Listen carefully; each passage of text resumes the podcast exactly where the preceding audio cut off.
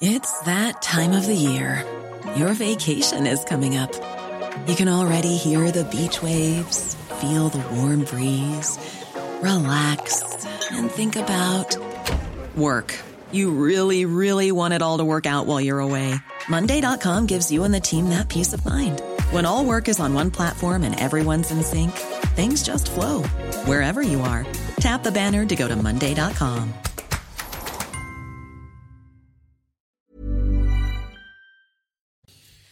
Il est 6 heures. Merci d'être euh, sur CNews. C'est le début de votre matinale. On est ensemble jusqu'à 9 heures. À la une, l'ouverture du procès de Nordal Lelandais pour le meurtre de la petite Maëlys. La cour d'assises de l'Isère a trois semaines. Trois semaines pour tenter de lever toutes les zones d'ombre qui entourent l'assassinat de la petite fille de 8 ans. La motivation sexuelle notamment, la préméditation. 250 journalistes assistent à ce procès. Les parents réclament toute la vérité et l'aveu de l'ancien maître chien, aujourd'hui âgé de 38 ans. Dans ce journal, nous reviendrons sur les défections en série au Rassemblement national. Les esprits s'échauffent contre le camp d'Éric Zemmour, accusé de faire des promesses, y compris financières, pour provoquer un mouvement envers ses rangs. Le soutien de personnalités comme Bruno Maigret lui sera-t-il vraiment profitable? On posera notamment la question à Paul Sugy tout à l'heure. Éric Zemmour sera l'invité de Pascal Pro à partir de 9h. Alors que le variant Omicron continue de contaminer des milliers de Français, le nombre d'hospitalisations est enfin orienté à la baisse. C'est ce qu'un certain nombre de, restrictions, un certain nombre de restrictions prennent fin par ailleurs. Port du masque obligatoire en extérieur et télétravail obligatoire à partir de cette semaine. Mais est-ce que ce n'est pas trop tôt? On en reparlera dans un instant. Le prix des péages, il va encore augmenter, 2% à partir de mercredi. Conséquence, pourriez-vous changer vos itinéraires, emprunter moins les autoroutes? Ce sera notre question du jour. Ce sera aussi l'édito de Pierre Chasseret qu'on retrouvera à 7h20 pour sa chronique auto. Aujourd'hui souffre donc le procès de Nordal Lelandais pour le meurtre de la petite Maëlys, 8 ans. En août 2017, la disparition de la petite fille pendant un mariage avait ému la France entière. Trois semaines d'audience, une quarantaine de témoins et 250 journalistes accrédités. C'est un procès hors norme qui s'ouvre à la cour d'assises de l'Isère. Retour sur ce que l'on sait avec Noémie Schulz. Depuis le début de l'affaire, Nordal Lelandais assure avoir emmené la fillette pour lui montrer ses chiens et l'avoir tuée d'un coup de poing car elle criait. Une version à laquelle les parents de Maëlys ne croient pas. Pour eux, Nordal Lelandais voulait s'en prendre à la fillette.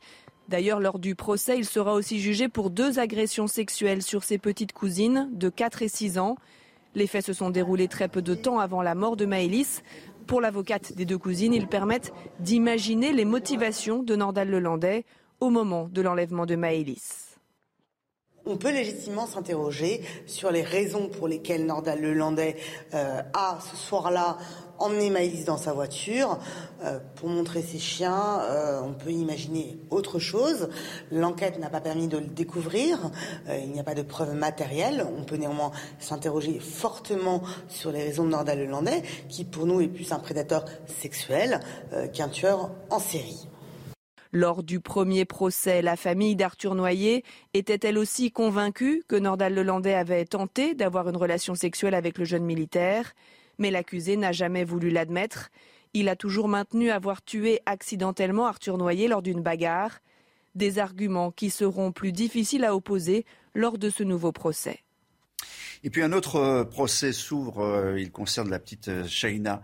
En 2017, cette fillette âgée de 13 ans a été victime d'un viol collectif avant d'être poignardée et brûlée vive par son petit ami deux ans plus tard ces premiers agresseurs, ceux qui l'ont violée et tabassée, qui seront jugés à partir d'aujourd'hui devant le tribunal correctionnel de Senlis. Un procès à huis clos puisque les prévenus étaient mineurs au moment des faits. Nos équipes ont rencontré la mère de Shaina. Elle nous raconte le calvaire subi par sa fille. Écoutez. Il y avait des vidéos, il y avait des pleines euh, d'images d'elle euh, sur les réseaux sociaux. Euh, on a dû changer l'école de Shaina, on a dû lui faire suivre par un psychiatre, on a tout fait. On a essayé de le protéger. Ici, on ne laissait pas sortir Shaina, même pour aller dans le jardin. On disait, ma fille, si tu veux sortir, même avec tes copines, on va y aller ensemble. On lui a fait comprendre que ma fille, écoute, c'est toi qui es la victime. Il faut pas écouter les gens, il faut que tu continues, il faut que tu sois forte pour que tu puisses continuer à vivre.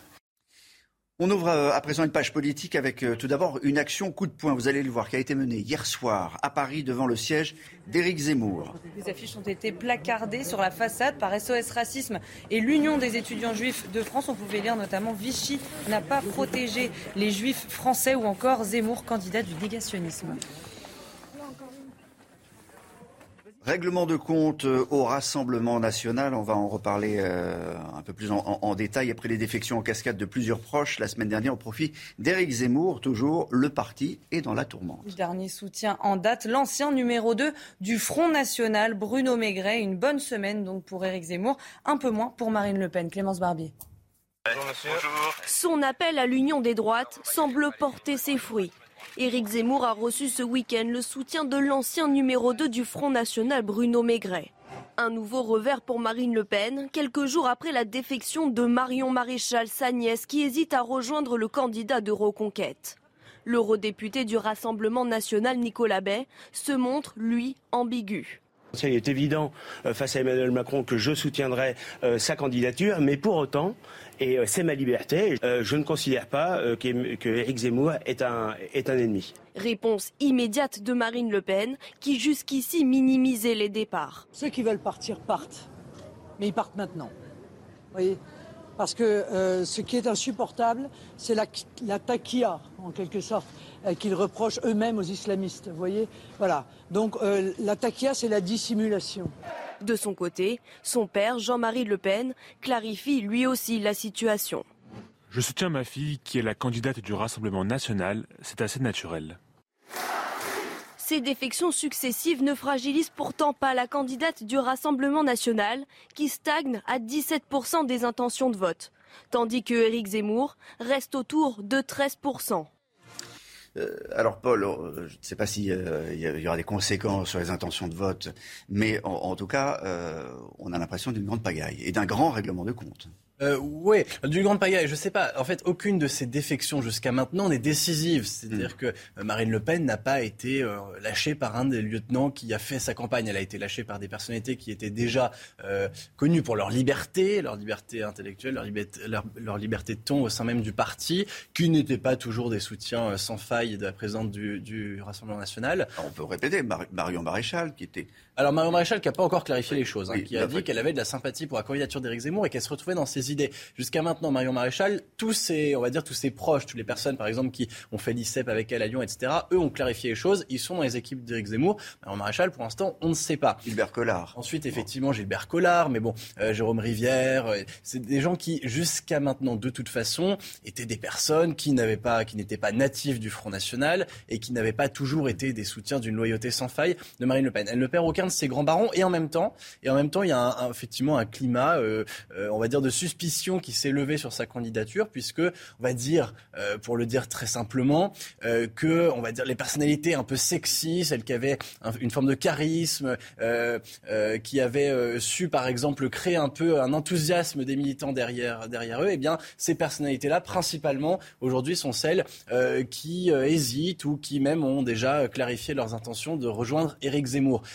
Ceux qui restent maintenant dans l'entourage de Marine Le Pen sont des gens qui sont des soutiens d'une loyauté euh, éternelle, mais qui sont parfois un peu moins connus des militants. Bon, pourtant, Marine Le Pen euh, reste euh, largement mieux placée qu'Éric Zemmour dans les intentions de vote. A priori, à regarder les sondages aujourd'hui, c'est elle qui va au second tour. Donc, mm. il y, a, cette inflexibilité de sa candidature qui est quand même assez remarquable. En tous les cas, et on l'a vu d'ailleurs dans les, les, images que vous avez montrées, ce qu'elle a tout intérêt à faire, c'est d'obliger les personnes qui hésiteraient à clarifier leurs intentions maintenant car ce qui serait évidemment délétère pour elle, ce serait une vague de défection qui s'enchaînerait jusqu'au premier tour. Si Eric Zemmour continue d'engranger des soutiens venus du Rassemblement national jusqu'au début du mois d'avril, alors effectivement, ça va ressembler à une campagne catastrophique. Mais, Paul, est-ce que tout est bon pour Eric Zemmour? L'arrivée de, Bruno Maigret, par exemple, euh, le, FN à l'époque a mis des, mois et des mois à, se débarrasser. Est-ce que c'est une bonne nouvelle pour Eric Zemmour et euh, bah, Quand on s'appelle Eric Zemmour, de toute façon, aujourd'hui, on a un nom qui est déjà tellement empreint d'une forme de euh, clivage déjà que euh, rajouter Bruno Maigret, que aujourd'hui beaucoup de gens ont oublié, ça ne change plus grand-chose. ce qui est certain, c'est qu'effectivement, il est en train de récupérer tous ceux qui, dans l'histoire ou aujourd'hui, ont été déçus par le parti du Front National. Et, et ce qui est exceptionnel, c'est que comme toujours jour dans son histoire, le Front National continue de survivre à, ces défections en cascade. la question sera posée tout à l'heure. Eric Zemmour qui sera l'invité de Pascal Pro à partir de 9h.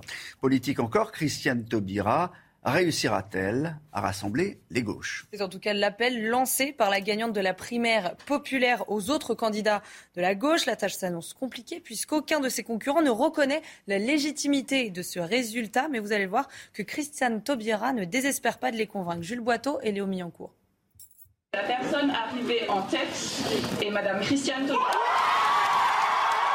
Après la célébration de la victoire, le plus dur commence pour Christiane Taubira. Arrivée en tête de la primaire populaire, elle s'est désormais engagée à rassembler les candidatures de gauche à l'élection présidentielle. Il peut y avoir quelques divergences, mais il n'y a rien de rédhibitoire. Il n'y a rien qui nous empêche d'aboutir à des compromis et de gouverner ensemble. Derrière elle, Yannick Jadot et Jean-Luc Mélenchon arrivent deux et troisième du vote. Pourtant, les candidats ont refusé de reconnaître le scrutin, critiquant vivement son procédé.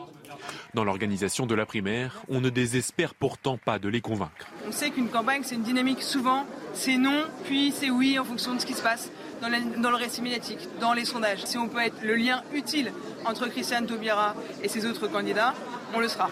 Du côté des militants de la primaire, on attend des résultats. On va faire campagne pour, la, pour Christiane Taubira à condition qu'elle crée un rassemblement. Et si elle ne le fait pas, c'est une autre histoire. Jusqu'au 4 mars, on ne connaît pas la ligne de départ. Et comme beaucoup de Français, aujourd'hui, mon choix pour la présidentielle n'est pas fait. Une union qui semble pour le moment très difficile. Dès hier soir, Anna Agueb Porterie, arrivée à la dernière place du scrutin, a annoncé sa défection et son ralliement à Jean-Luc Mélenchon. Voilà, et on va écouter maintenant euh, les réactions de ceux qui ne reconnaissent pas donc le résultat de cette primaire populaire. Elle a enfilé la chaussure qui avait été préparée pour elle. Je ne suis pas concerné. J'ai été inscrit d'office dans une élection à laquelle je ne voulais pas participer. Ça aurait pu être euh, un moment de, rassemblement et de rassemblement de toute la gauche pour une candidature unique. C'est une candidature de plus. C'est une primaire populaire pour Christiane Taubira. Elle en sort euh, vainqueur. C'est une candidature de plus. Je crois que c'était exactement l'inverse de ce que souhaitait la primaire populaire. J'espère que maintenant on pourra faire campagne. Les derniers chiffres de l'épidémie de Covid à présent. Près de 250 000 nouveaux cas ont été enregistrés ces dernières 24 heures, un chiffre en baisse de 17 par rapport à dimanche dernier. Les autres chiffres à l'hôpital, plus de 31 500 patients sont hospitalisés, un chiffre qui continue d'augmenter, plus 254 personnes en 24 heures et 127 décès recensés ces dernières 24 heures également. Et malgré ces chiffres, eh euh, les restrictions, les restrictions sanitaires euh, vont être levées dès mercredi. Vous n'aurez plus, par exemple, à, porter le, masque à l'extérieur ou à travailler. Le, travail ne sera plus obligatoire trois jours par semaine. Euh, cet allègement pose en tout cas des, des, questions. Certains médecins trouvent ça nécessaire, d'autres totalement irresponsables bonne ou mauvaise idée On voit ça avec Valentine Leboeuf. Fin du télétravail obligatoire, plus de masques en extérieur, ni de jauge dans certains établissements. À partir de mercredi, les Français vont pouvoir souffler et se retrouver. Mais est-ce le bon moment alors que la vague Omicron n'est pas terminée? C'est un peu tôt. On dit que le variant Omicron est moins grave, qu'il donne des formes légères. Néanmoins, on a 350 000 contaminés par jour. Aujourd'hui, c'était 330 000. On a en moyenne 200 morts par jour et ces morts sont à 57% liés à l'Omicron. Les services de réanimation ne sont pas saturés, mais les admissions dans les hôpitaux continuent d'augmenter, ce qui n'empêche pas certains médecins de rester optimistes. Le fait de lever les restrictions aujourd'hui et par rapport à Omicron ne changera pas grand-chose à l'évolution de l'épidémie qui, de toute façon, après un maximum qu'on est en train d'atteindre, va diminuer, mesure ou pas mesure. Les médecins n'excluent pas l'arrivée d'un nouveau variant et sont d'accord sur une chose, la prudence doit rester de mise. C'est une information de la nuit. Le directeur général d'Orpea Yves Leman a été démis de ses fonctions depuis euh, la publication d'une enquête choc la semaine dernière qui accuse le groupe de mauvais traitement. Orpea était dans la tourmente. Les dirigeants du leader mondial des EHPAD seront reçus demain matin par Brigitte Bourguignon, ministre déléguée chargée de l'autonomie des personnes âgées. Un avis automobiliste, un avis aux automobilistes, pardon. Les prix des péages vont, vont augmenter. oui, une hausse d'environ 2% à compter de demain, début 2021. Les tarifs avaient déjà augmenté de 0,44%. Alors à cette occasion, on vous pose cette question sur le compte Twitter de CNews. Est-ce que, avec cette hausse des tarifs des péages autorités, vous allez modifier vos, vos itinéraires? Bien, regardez la réponse. Vous avez répondu oui à 59% et non à 41%. Eric, ça vous étonne? C'est pas beaucoup, hein, non, c'est pas énorme, c'est 55 ans, 59, bon, on n'est pas en politique, hein, je vous rassure. Puis c'est pas un sondage, je crois, c'est juste une consultation. On peut pas changer son, son itinéraire. c'est fou, mais, mais il peut y avoir de la, mauvaise humeur. Il peut y avoir de la mauvaise humeur, on va le faire. Puis on est, là, je dis toujours, ce sont des, des, des, augmentations contraintes. C'est-à-dire, comment voulez-vous faire autrement? Quand vous êtes professionnel, euh, si vous prenez la route, c'est quand même pas simple de traverser euh, on aura l'occasion d'en reparler tout à l'heure, mais, mais on va s'intéresser encore au pouvoir d'achat.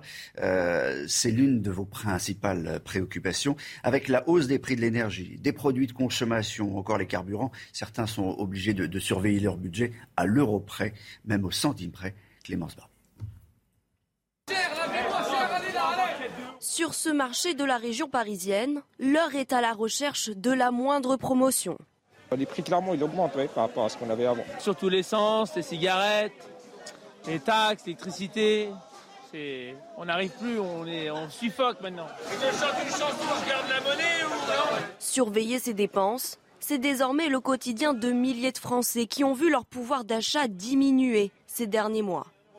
Bah, moi-même, déjà, je, me prive. Avant, par exemple, je peux euh, s'asseoir euh, dans une terrasse, tout ça. Hein. C'est plus comme avant. Avant, j'achète sans calcul.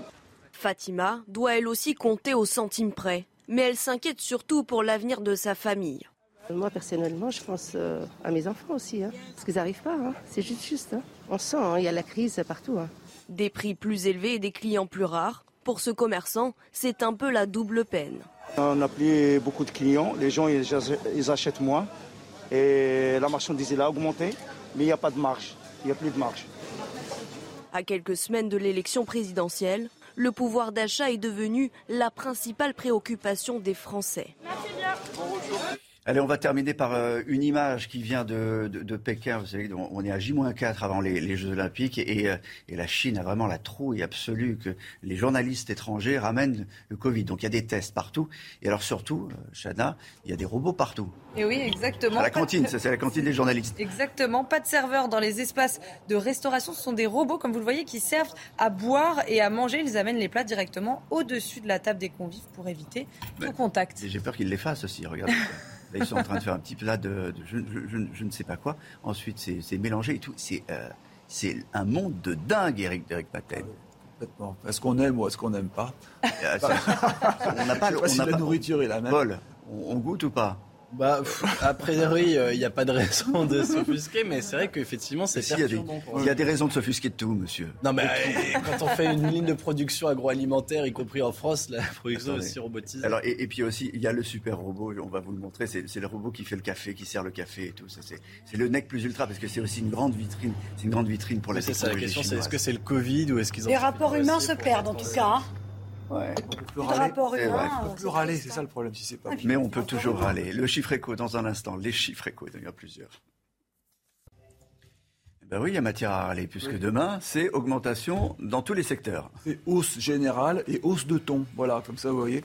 Alors oui, effectivement, on en a parlé, les péages d'autoroute plus 2%, on n'y revient pas puisque Pierre Chasseret tout à l'heure l'évoquera. Mais c'est vrai que ça tombe à un moment où le carburant est au plus haut. Quand on voit les prix s'afficher actuellement aux stations-service, euh, on arrive facilement à 1,90, 2 euros. Hein. c'est pratiquement l'étiquette qu'on voit là, le plus fréquemment. Il y a aussi euh, les, prix d'électricité. Et là, demain, 1er février, eh bien, euh, c'est 4%, ça y est. Mais j'allais dire, 4%, ce serait 44% s'il n'y avait pas eu euh, les aides de l'État et, vous savez, ce bouclier anti-inflation, donc ce blocage des taxes. Ensuite, le changement de main. Alors là, c'est vraiment, j'allais dire, presque anecdotique et pourtant ça va coûter cher aux caisses de l'État. C'est l'évolution du livret A. Ça a été gelé pendant des, années. On passe de 0,5 à 1%. J'ai fait le calcul. Si vous avez 10 000 euros, ce qui est déjà pas mal, hein, sur un livret A, vous allez passer euh, chaque année de 50 euros de, de, de, bénéfices nets, enfin j'allais dire d'intérêt net, à 100 euros. Vous voyez, mais encore à condition de ne pas y toucher du tout hein, au livret A. C'est-à-dire 10 000 euros bloqués, voilà, ça double. Et puis, euh, bonne nouvelle aussi, puisque c'est demain que euh, les retraités vont avoir leurs 100 euros indemnité inflation. Au total, vous savez que c'est 38 millions de Français qui l'ont touché s'ils gagnent moins de 2 000 euros. Qu'est-ce qu'on va dire? C'est juste tout ça, parce que ça monte d'un côté, il y a quelques petites compensations de l'autre, et puis ça rejaillit sur la consommation. Hein, la consommation, on le voit bien, les soldes marchent mal, les commerçants ne sont pas contents, on va moins au restaurant, on achète moins de vêtements, on se sert vraiment la ceinture. Là, on est en plein dans euh, le débat sur le pouvoir d'achat. Merci Eric. Dans un instant, restez avec nous. Euh, nous reviendrons sur les défections en série au Rassemblement national où euh, les esprits euh, s'échauffent contre le camp d'Éric Zemmour. Notamment, on en reparle tout à l'heure et on parlera de sport également, de la magnifique victoire de Rafa Nadal à l'Open d'Australie. Rendez-vous avec Pascal Pro dans l'heure des pros, du lundi au vendredi de 9h à 10h30. Le sport avec euh, du football et surtout avec la magie de la Coupe de France hier. Et oui, Bergerac, club de 4 division, a éliminé Saint-Etienne, Saint club de Ligue 1, après sa victoire 1-0. Bergerac rejoint les quarts de finale de la compétition, un stade jamais atteint dans son histoire. Pour Saint-Etienne, la crise continue. Les Verts sont derniers du championnat. Personne n'est de Bergerac ici. Quelle joie, quelle joie incroyable ça doit être pour ces, pour ces joueurs comme toujours. Euh, du tennis, euh, Raphaël Nadal a remporté hier son 21e titre de Grand Chelem après sa victoire en finale de l'Open d'Australie. Voilà, c'est, il devient euh, le joueur le plus titré de l'histoire en Grand Chelem. Juste devant Roger Federer et Novak Djokovic, la famille royale espagnole a salué son exploit sur Twitter. Rafa, nous sommes à court de mots, il n'y a pas d'obstacle pour ceux qui n'ont pas de limite, disent-ils.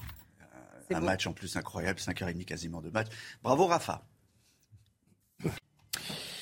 La météo, énormément de vent, on verra ça avec Alexandra dans un instant, mais d'abord votre météo des neiges.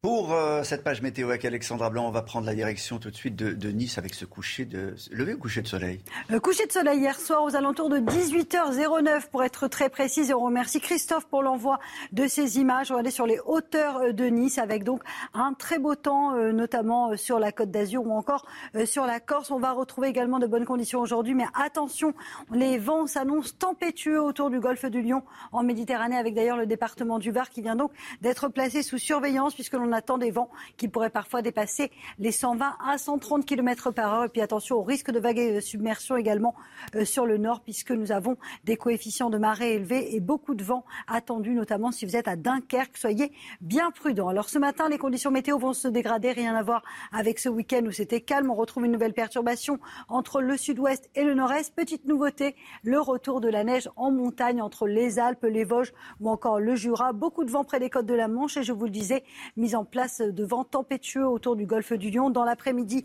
le vent se renforce principalement entre la région PACA ou encore le golfe du Lion. On retrouve également un temps perturbé dans le sud-ouest, de la neige également en montagne au-delà de 500-600 mètres d'altitude et puis toujours du vent euh, sur le nord avec un temps relativement lumineux entre la Bretagne, la Côte d'Opale ou encore en allant vers les Charentes. Les températures, eh bien, rien à signaler. C'est très doux ce matin, 6 degrés en moyenne euh, pour Paris, déjà 8 euh, degrés pour Perpignan et dans l'après-midi, eh bien, les températures sont plutôt douces pour la saison. 8 degrés dans les rues de la capitale. Vous aurez même 15 degrés entre Montpellier et Perpignan avec, je vous le rappelle, beaucoup de vent. Suite du programme, demain un temps très très maussade avant le retour au calme prévu à partir de mercredi matin. Il est 6h30 sur CNews. Merci de nous rejoindre. C'est votre matinale jusqu'à 9h. Dans ce journal, nous reviendrons sur euh, les défections en série au Rassemblement national. Les esprits s'échauffent, notamment contre le camp euh, d'Éric Zemmour, accusé de, faire des promesses, y compris financières, pour provoquer un, mouvement vers ses rangs. Le soutien de personnalités comme euh, Bruno Maigret lui sera-t-il vraiment profitable? On posera la question. Et puis Éric Zemmour sera l'invité tout à l'heure de Pascal Pro à partir de 9h. On parlera également de, la primaire de la gauche. Christiane Taubira arrive en tête avec la mention très bien. Pas vraiment une surprise cette victoire. Sa désignation va-t-elle changer quelque chose et donner le coup de booster nécessaire au démarrage de sa campagne? Pour l'ex-garde Sceaux, le plus dur commence, tenter de faire l'union de la gauche avec euh, des candidats pour qui cette primaire populaire n'avait aucune valeur. On en parlera et on commentera ces résultats avec Paul Sugy tout à l'heure dans le journal. alors que le variant Omicron continue de contaminer des milliers de Français, le nombre d'hospitalisations est enfin orienté à la baisse. C'est ce qu'un certain nombre de restrictions, c'est cette semaine qu'un certain nombre de restrictions prennent fin. Port du masque obligatoire en extérieur et télétravail obligatoire. Mais est-ce que ce n'est pas trop tôt? L'invité de la matinale ce matin est le professeur Jean-Philippe Torel. L'ouverture du procès de Nordal Lelandais pour le meurtre de la petite Maëlys, la cour d'assises de l'Isère a trois semaines pour tenter de lever toutes les zones d'ombre qui entourent l'assassinat de la petite fille de 8 ans. Règlement de compte, en tout cas ça y ressemble à un moment de, de, compte au Rassemblement national après les défections en cascade de plusieurs proches la semaine dernière au profit d'Éric Zemmour. Le parti semble dans la tourmente. Et le dernier soutien en date, Olivier, c'est l'ancien numéro 2 du Front national, Bruno Maigret. Clémence Barbier. Son appel à l'union des droites semble porter ses fruits. Éric Zemmour a reçu ce week-end le soutien de l'ancien numéro 2 du Front National, Bruno Maigret. Un nouveau revers pour Marine Le Pen, quelques jours après la défection de Marion Maréchal, sa nièce, qui hésite à rejoindre le candidat de Reconquête. L'eurodéputé du Rassemblement national, Nicolas Bay, se montre, lui, ambigu. Il est évident euh, face à Emmanuel Macron que je soutiendrai euh, sa candidature, mais pour autant, et euh, c'est ma liberté. Euh, je ne considère pas euh, qu'Éric Zemmour est un, est un ennemi. Réponse immédiate de Marine Le Pen, qui jusqu'ici minimisait les départs. Ceux qui veulent partir partent, mais ils partent maintenant. Vous voyez? Parce que ce qui est insupportable, c'est la, la taquilla, en quelque sorte, qu'ils reprochent eux-mêmes aux islamistes. Vous voyez? Voilà. Donc la taquilla, c'est la dissimulation. De son côté, son père, Jean-Marie Le Pen, clarifie lui aussi la situation. Je soutiens ma fille qui est la candidate du Rassemblement national, c'est assez naturel. Ces défections successives ne fragilisent pourtant pas la candidate du Rassemblement national, qui stagne à 17% des intentions de vote, tandis qu'Éric Zemmour reste autour de 13%. Et toujours à propos d'Éric Zemmour, une action de coup de poing a été menée hier soir à Paris devant euh, son siège de, de, campagne. Des affiches ont été placardées, vous allez le voir sur la façade, par SOS Racisme et l'Union des étudiants juifs de France. On pouvait lire Vichy n'a pas protégé les juifs français ou encore Zemmour, candidat du négationnisme.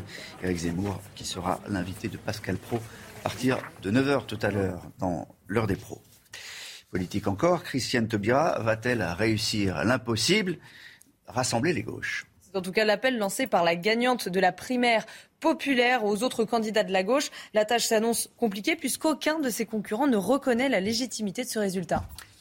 Alors personne ne, reconnaît la légitimité. Euh, quelle est la légitimité et est-ce que ça va donner un coup de booster, euh, Paul Sugy, le coup de booster nécessaire au démarrage de la campagne de Christine Taubira fait, euh, quelle légitimité est-ce que cette primaire populaire offre à Christiane Taubira? Évidemment pas celle des partis, mais c'était de toute façon le principe de départ. Les jeunes qui se sont réunis pour fonder cette initiative, c'était précisément des jeunes qui pensaient qu'au fond, la solution politique à gauche ne passait plus par les vieux partis politiques qui avaient fait la preuve euh, de euh, leur capacité à diviser les électeurs de gauche plutôt qu'à les rassembler.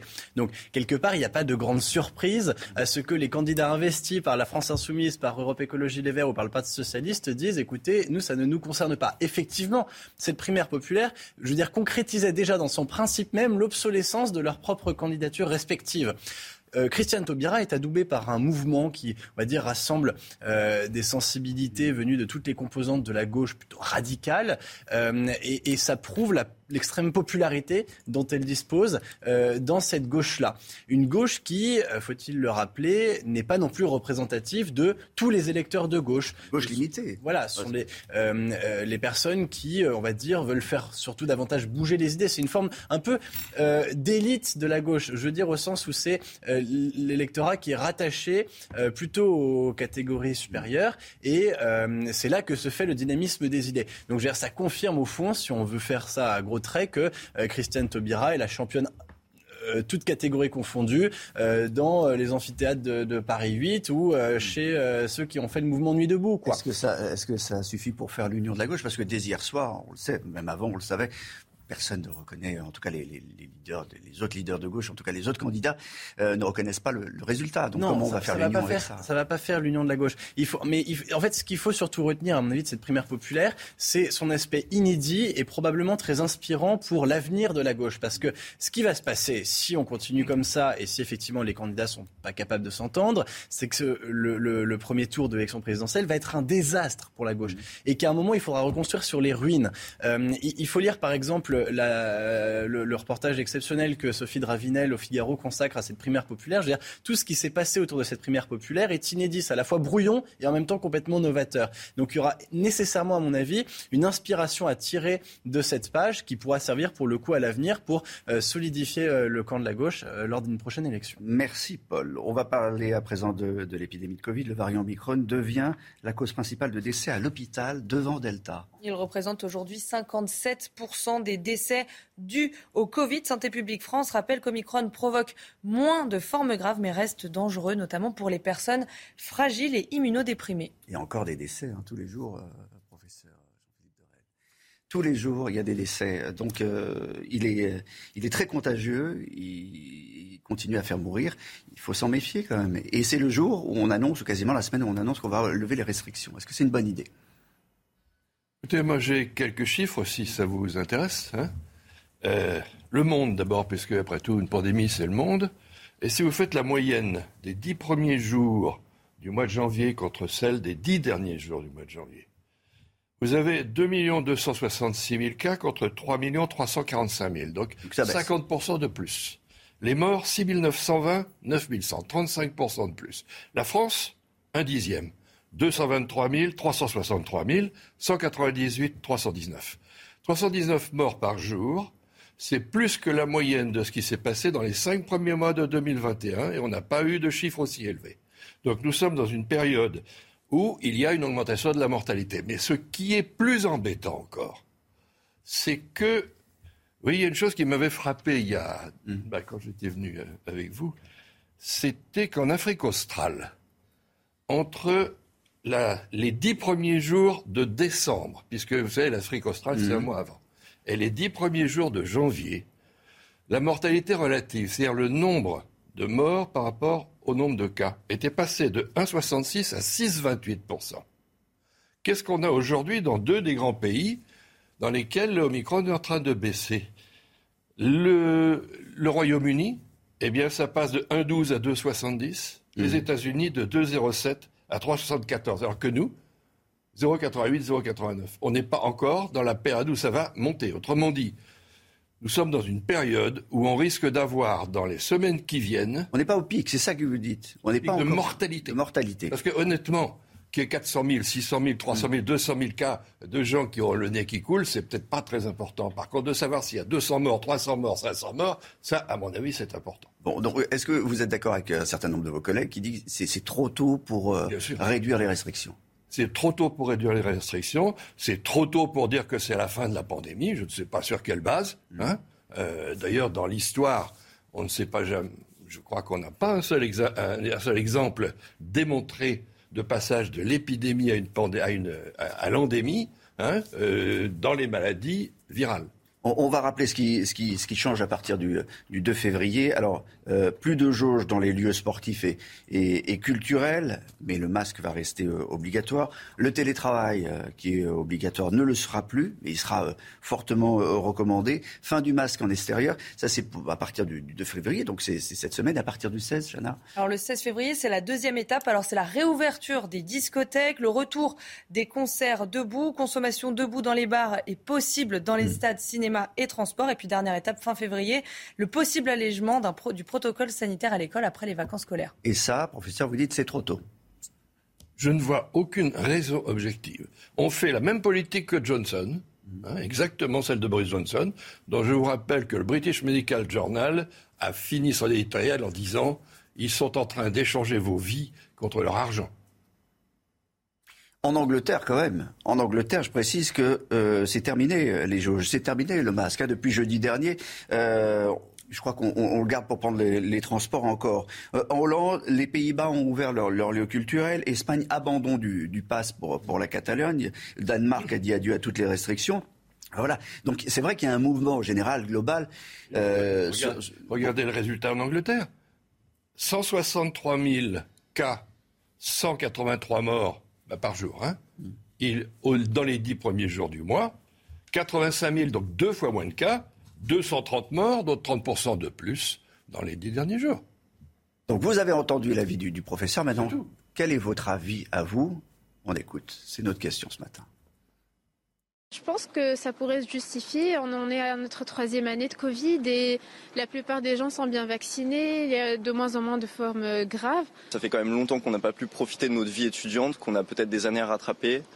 Euh, et que le fait que les restrictions lèvent le plus tôt possible, euh, en tant qu'étudiant et en tant que jeune, c'est une bonne chose. Bah pour moi c'est pas trop tôt parce que déjà j'en ai un peu marre et puis je trouve que bah, dans les autres pays manifestement ils sont en train de de lever les restrictions. Port du masque encore à l'intérieur, ça oui. Et disparition des jauges, euh, oui, enfin, faudra aller progressivement quand même. Eh oui, les gens en ont assez, mais ils sont méfiants. Tout le monde en a assez. Qui, qui, est-ce qui est content de la situation Si on commence comme ça, je ne sais pas où est-ce qu'on va aller. Alors, ce qui est amusant, intéressant, c'est qu'avec le nouveau sous-variant danois, il y a nouveau l'inverse. C'est-à-dire qu'il y a une augmentation incroyable du nombre de cas, puisqu'ils sont à 50 000 par jour, c'est-à-dire l'équivalent pour nous de 600 000, mais que la mortalité a baissé des trois quarts. Mortalité relative, hein, c'est-à-dire le nombre de morts divisé par le nombre de cas. Alors, le BA2, dont on faisait ça, mmh. peut-être que c'est moins méchant que ça en a l'air. Merci beaucoup euh, d'avoir euh, commenté ces, chiffres et, euh, cette levée des, restrictions. On a compris hein, votre position. C'est pas, c'est trop tôt. C'est trop tôt pour l'instant pour, le faire. En tout cas, ça prendra effet à partir de, mercredi. Deux informations pour terminer, Chakna. Aujourd'hui s'ouvre d'abord le procès de Nordal Lelandais pour le meurtre de Maëlys, 8 ans. En août 2017, la disparition de la petite fille pendant un mariage avait ému la France entière. Trois semaines d'audience, une quarantaine de témoins et 250 journalistes accrédités. C'est un procès hors norme donc qui s'ouvre devant la cour d'assises de l'Isère. On retrouvera euh, tout à l'heure Noémie Schulz. Et puis euh, le prix des péages, euh, il va augmenter plus de pourcents. Oui, à compter de demain, début 2021, les tarifs avaient déjà augmenté de 0,44%. À cette occasion, on vous pose cette question sur le compte Twitter de CNews. Est-ce que cette hausse des tarifs des péages autoroutiers va vous amener à modifier vos itinéraires? Regardez vos réponses. 58% oui, 42% non. Allez, dans un instant, euh, quelques images de sport. Allez, on commence par du rugby. Et le Stade français se donne de l'air après sa victoire 26-24 contre Toulon hier soir en clôture de la 16e journée de top 14. Les Parisiens remontent à la 10e place du classement avec 31 points. Le club toulonnais est quant à lui 13e avec 23 unités. Et puis un mot de handball, enfin un mot, euh, l'équipe de France a, été battue tristement hier. Et oui, 35-32 hier par le Danemark lors de la petite finale des championnats d'Europe. Pas de médaille pour les Bleus qui terminent donc quatrième de la compétition, mais qui prennent rendez-vous pour les futures échéances. Les champions olympiques ont tenu face aux Danois, mais ils ont craqué en prolongation. Le G-Mocker. L'instant euh, musique, votre moment préféré, je le sais, professeur. Oui, oui, c'est à vous que je parle. Je sais que c'est votre moment préféré. On fait découvrir toujours des, groupes un peu, un peu pointus. Ce matin, ce matin, The Chainsmokers. Et oui, on va, on va écouter leur nouveau euh, clip pardon, qui vient d'être euh, dévoilé. Ça s'appelle. Attendez, c'est un duo d'électro. Le professeur connaît pas. Ah oui, excusez-moi. Vous pouvez lui, présenter quand même. Ce sont deux DJ. C'est leur quatrième album. Et oui, euh, The Chainsmokers sera d'ailleurs, si vous le souhaitez, en concert au Zénith de Paris le 28 avril prochain. Et je sais que vous, vous hésitez à y aller encore. Donc, pour faire balancer euh, votre choix, on va les écouter.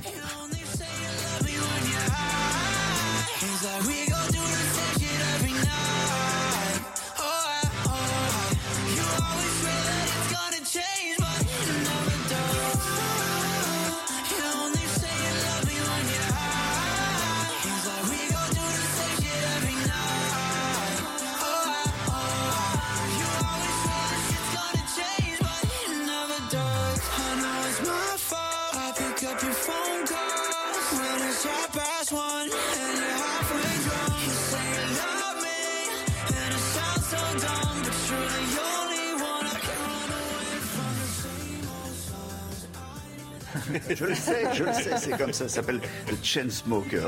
Hi. Dans un instant, c'est l'édito de Paul Sugy. On va parler euh, de l'émission de M6 et surtout des menaces qui pèsent sur euh, Ophélie Meunier.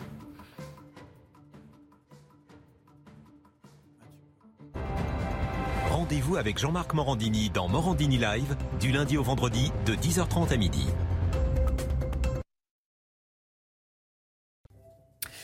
C'est l'heure de l'édito politique de Paul Sugiro. Bonjour. Il y a huit jours, M6 diffusait une émission d'investigation zone interdite au sujet de l'islam radical en France et notamment euh, des séquences qui se déroulaient à, Roubaix. Depuis, eh bien, depuis, euh, plusieurs personnes qui ont participé euh, à cette émission, dont la présentatrice, sont menacées de mort. Ophélie Meunier, c'est la présentatrice effectivement de cette émission d'M6. Elle a reçu un certain nombre de messages qui lui promettaient notamment de l'égorger et euh, la chaîne a annoncé donc qu'elle a été placée sous protection policière, euh, placée sous protection policière pour avoir emmené ses caméras euh, dans une zone interdite, c'est le nom de l'émission. A effectivement il y a des quartiers islamisés en France sur Olivier qui sont réellement et littéralement des zones interdites. Euh, parmi aussi ceux qui on a ceux qu'on a vu à l'écran dans cette émission, il y a un juriste sein de l'ENA, Amin Elbaï, qui a été aussi placé sous protection protection policière qu'il a euh, reçu un certain nombre de menaces de mort. Il dit que son numéro de téléphone a circulé sur les réseaux sociaux. Plusieurs appels au meurtre ont été diffusés. Il dit encore on me menace de décapitation, d'égorgement et de s'en prendre à moi parce que j'ai tenu un discours de vérité à visage découvert, en particulier sur l'inaction du maire de la commune. Alors il y en a pour tout le monde. Le maire de la commune lui-même, hein, le maire de Roubaix, euh, a expliqué aussi lui aussi à BFM Lille qu'il avait reçu un certain nombre de menaces de mort. Donc c'est dire à quel point effectivement toutes les personnes qui ont été partie prenante de cette émission à Roubaix sont aujourd'hui dans une situation euh, dangereuse, euh, justement pour leur participation sous leur vrai nom et à visage découvert euh, dans une émission qui a montré la réalité de l'islamisme dans des quartiers en France. Voilà, et donc ils sont placés sous la protection d'un service spécifique chargé de, des, personnalités. Bon, c'est pas la première fois qu'il y, a des journalistes qui sont menacés de mort ou placés sous protection policière. En France, non. Et généralement, effectivement, on, en a fait, par exemple, les gros titres de la presse quand c'était pour des journaux qui, des journaux qui étaient connus, par exemple, pour blasphémer ou pour caricaturer l'islam. C'était évidemment le cas de euh, Charlie Hebdo, euh, au-delà bien sûr de l'attentat tragique euh, qui a frappé la rédaction en 2015. Plusieurs autres journalistes, par exemple, je pense à Zineb El Razoui, etc., qui sont encore maintenant constamment sous protection policière. Mais là, si vous voulez, on franchit un degré supplémentaire. On n'était pas dans une émission qui caricaturait l'islam ou qui se moquait du prophète. On était dans mmh. une émission qui montrait la réalité de la prégnance de l'islamisme. Je ne parle pas de la religion musulmane dans son ensemble, mais d'une acception extrêmement radicale de l'islam euh, dans un certain nombre de quartiers en France. Euh, il y avait une autre euh, journaliste musulmane qui s'appelle Ladia Lazouni qui avait notamment par exemple dénoncé l'obligation de porter le voile dans certains quartiers français et qui avait fait part par exemple du nombre de menaces de mort qu'elle avait qu'elle avait reçues. et puis bah, des exemples de journalistes qui ont l'habitude de s'exprimer sur l'islam et qui sont placés sous protection policière. Évidemment, il y avait Eric Zemmour.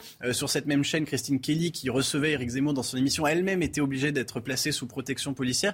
Donc on voit effectivement la multiplication de ces menaces de mort à l'encontre de journalistes qui s'expriment sur euh, l'islamisme et la, place qu'il prend en France. Que les choses soient très claires, parce que parfois il y a la tentation de vouloir faire des fausses équivalences. On nous dit, oui, il y a l'islamisme, c'est une forme d'intégrisme religieux, au même titre qu'il y a de, un intégrisme catholique ou un mm. intégrisme je ne sais quoi. Bon, euh, des émissions ou des enquêtes euh, journalistiques qui sont faites sur Kivita, sur la fraternité sacerdotale Saint-Pédis, par exemple, si on retient les intégristes catholiques, euh, il y en a. Euh, aucun des journalistes à ma connaissance qui ont fait n'est ensuite menacé de mort ou ne doit être placé sous protection policière. Pas plus qu'on est menacé de mort quand on est journaliste et qu'on fait un reportage sur les témoins de Jéhovah ou sur euh, les adorateurs de la choucroute. Vous voyez, il y a une seule, une seule obédience religieuse dont le fondamentalisme est, à ce point dangereux que lorsque l'on en parle dans les médias, on est obligé d'être placé sous protection policière et c'est l'islamisme. C'était l'édito de, Paul Sugy. Il est euh, bientôt 7 heures. Vous restez avec nous dans un instant. La météo. La neige, bonne idée. Alexandre Ampard en, en Isère avec le retour de la neige aujourd'hui. Oui, c'est plutôt une bonne nouvelle à quelques jours maintenant euh, de l'ouverture, pas de l'ouverture, hein, euh, du début des vacances scolaires. Et oui, donc retour de la neige en montagne, ça va faire du bien puisqu'on commençait à manquer de neige dans certains secteurs. Donc on aura de la neige sur les Alpes, sur le Massif central ou encore sur les Pyrénées. Regardez ici, on est au Sept-Lots et de nombreux skieurs étaient bien présents euh, ce week-end. Et puis regardez à New York, le fameux cowboy chanteur qui était là également avec donc une tempête de neige hier soir dans les rues de New York. En tout cas, il était en caleçon et en tongs. Eh bien, il est courageux, ce monsieur. On le salue. Alors, au programme, un temps très mitigé en France. Ça n'a rien à voir avec ce que vous avez eu ce week-end, avec le retour de conditions météo beaucoup plus agitées. Nouvelles perturbations entre le sud-ouest et le nord-est. On a de la pluie, on a de la neige en montagne et surtout, on attend des vents tempétueux autour du golfe du Lion. Le Var a été placé sous surveillance dès cet après-midi puisque l'on attend des rafales de vent de l'ordre de 120 à 130 km par heure. Donc beaucoup de vent cet après-midi autour du golfe du Lion. Le vent qui va se renforcer. Toujours de la neige en montagne entre les Pyrénées, le Massif central, les Alpes, les Vosges, encore le Jura au-delà de 600 mètres d'altitude. Et puis on aura du vent également euh, près des côtes de la Manche avec un risque de vague submersion du côté de Dunkerque. Les températures, températures très douces ce matin parce qu'on a un flux océanique et donc retour de la douceur, 7 degrés en moyenne en Bretagne avec 4 degrés également à Ajaccio ou encore euh, sur les régions centrales. Et dans l'après-midi, eh bien, les températures restent relativement douces et finalement conformes au normal de saison. 8 degrés dans les rues de la capitale. Vous aurez 7 degrés à Lille, 10 degrés en moyenne à Toulouse et même un petit air de printemps dans le sud avec 15 degrés entre Montpellier et Perpignan où il y aura beaucoup de vent. Demain, des conditions météo encore très agitées, de la neige en montagne, encore des vents tempétueux près du golfe du Lion ou encore sur les côtes de la Manche avant le retour à un temps beaucoup plus calme à partir de mercredi et de jeudi. Il est 7h sur CNews. Merci de nous rejoindre. La suite de votre matinale avec, euh, dans un instant, euh, le procès de Nordal Lelandais. Euh, on en reparlera. Il s'ouvre aujourd'hui. L'ancien maître chien est accusé d'avoir enlevé, séquestré et tué la petite Maëlys qui avait 8 ans en 2017. il s'agit d'un procès hors norme. 250 journalistes sont accrédités. Il va, il va durer 3 semaines. On sera à 7h50 avec Naomi Schulz en direct du tribunal correctionnel de Grenoble en Isère. Le face-à-face, tout à l'heure, je recevrai Nicolas Bonnet, bonjour, président du groupe euh, PCF au, Conseil de Paris, et Laure Lavalette, bonjour, conseiller régional RN de, PACA, porte-parole de Marine Le Pen, qui a beaucoup euh, réagi tout à l'heure en voyant le cowboy chantant. Pas mal euh, On, a encore l'image, ah bah, c'est une star. Si vous êtes déjà allé à Times Square... Vous n'êtes jamais allé à Times Square? Bah voilà, c'est un. Je cherchais le cow-boy la prochaine fois. le cow-boy. On a, on, a l'image du cow-boy? Non, on l'a pas. C'est pas grave. On, on, on aura à, on l'a, on l'a pas. Bon, c'est pas grave. On y reviendra, on y reviendra euh, tout à l'heure, peut-être pour vous. Bon, dans l'actualité, euh, une page tragique s'ouvre euh, aujourd'hui devant le, tribunal de, Grenoble, le procès de Nordal Lelandais pour le meurtre de Maëlys, 8 ans.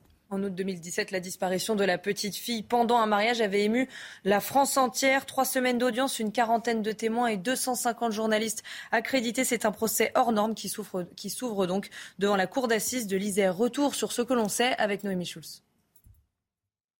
Depuis le début de l'affaire, Nordal Lelandais assure avoir emmené la fillette pour lui montrer ses chiens et l'avoir tuée d'un coup de poing car elle criait.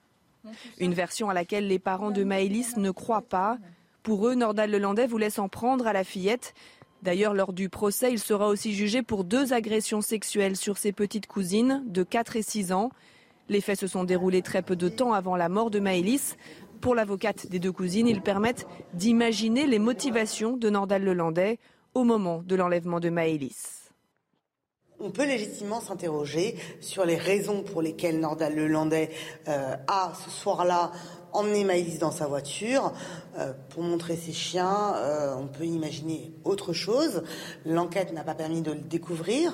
Euh, il n'y a pas de preuves matérielles. On peut néanmoins s'interroger fortement sur les raisons de Nordal Lelandais, qui pour nous est plus un prédateur sexuel qu'un tueur en série. Lors du premier procès, la famille d'Arthur Noyer était-elle aussi convaincue que Nordal Lelandais avait tenté d'avoir une relation sexuelle avec le jeune militaire mais l'accusé n'a jamais voulu l'admettre. Il a toujours maintenu avoir tué accidentellement Arthur Noyer lors d'une bagarre. Des arguments qui seront plus difficiles à opposer lors de ce nouveau procès.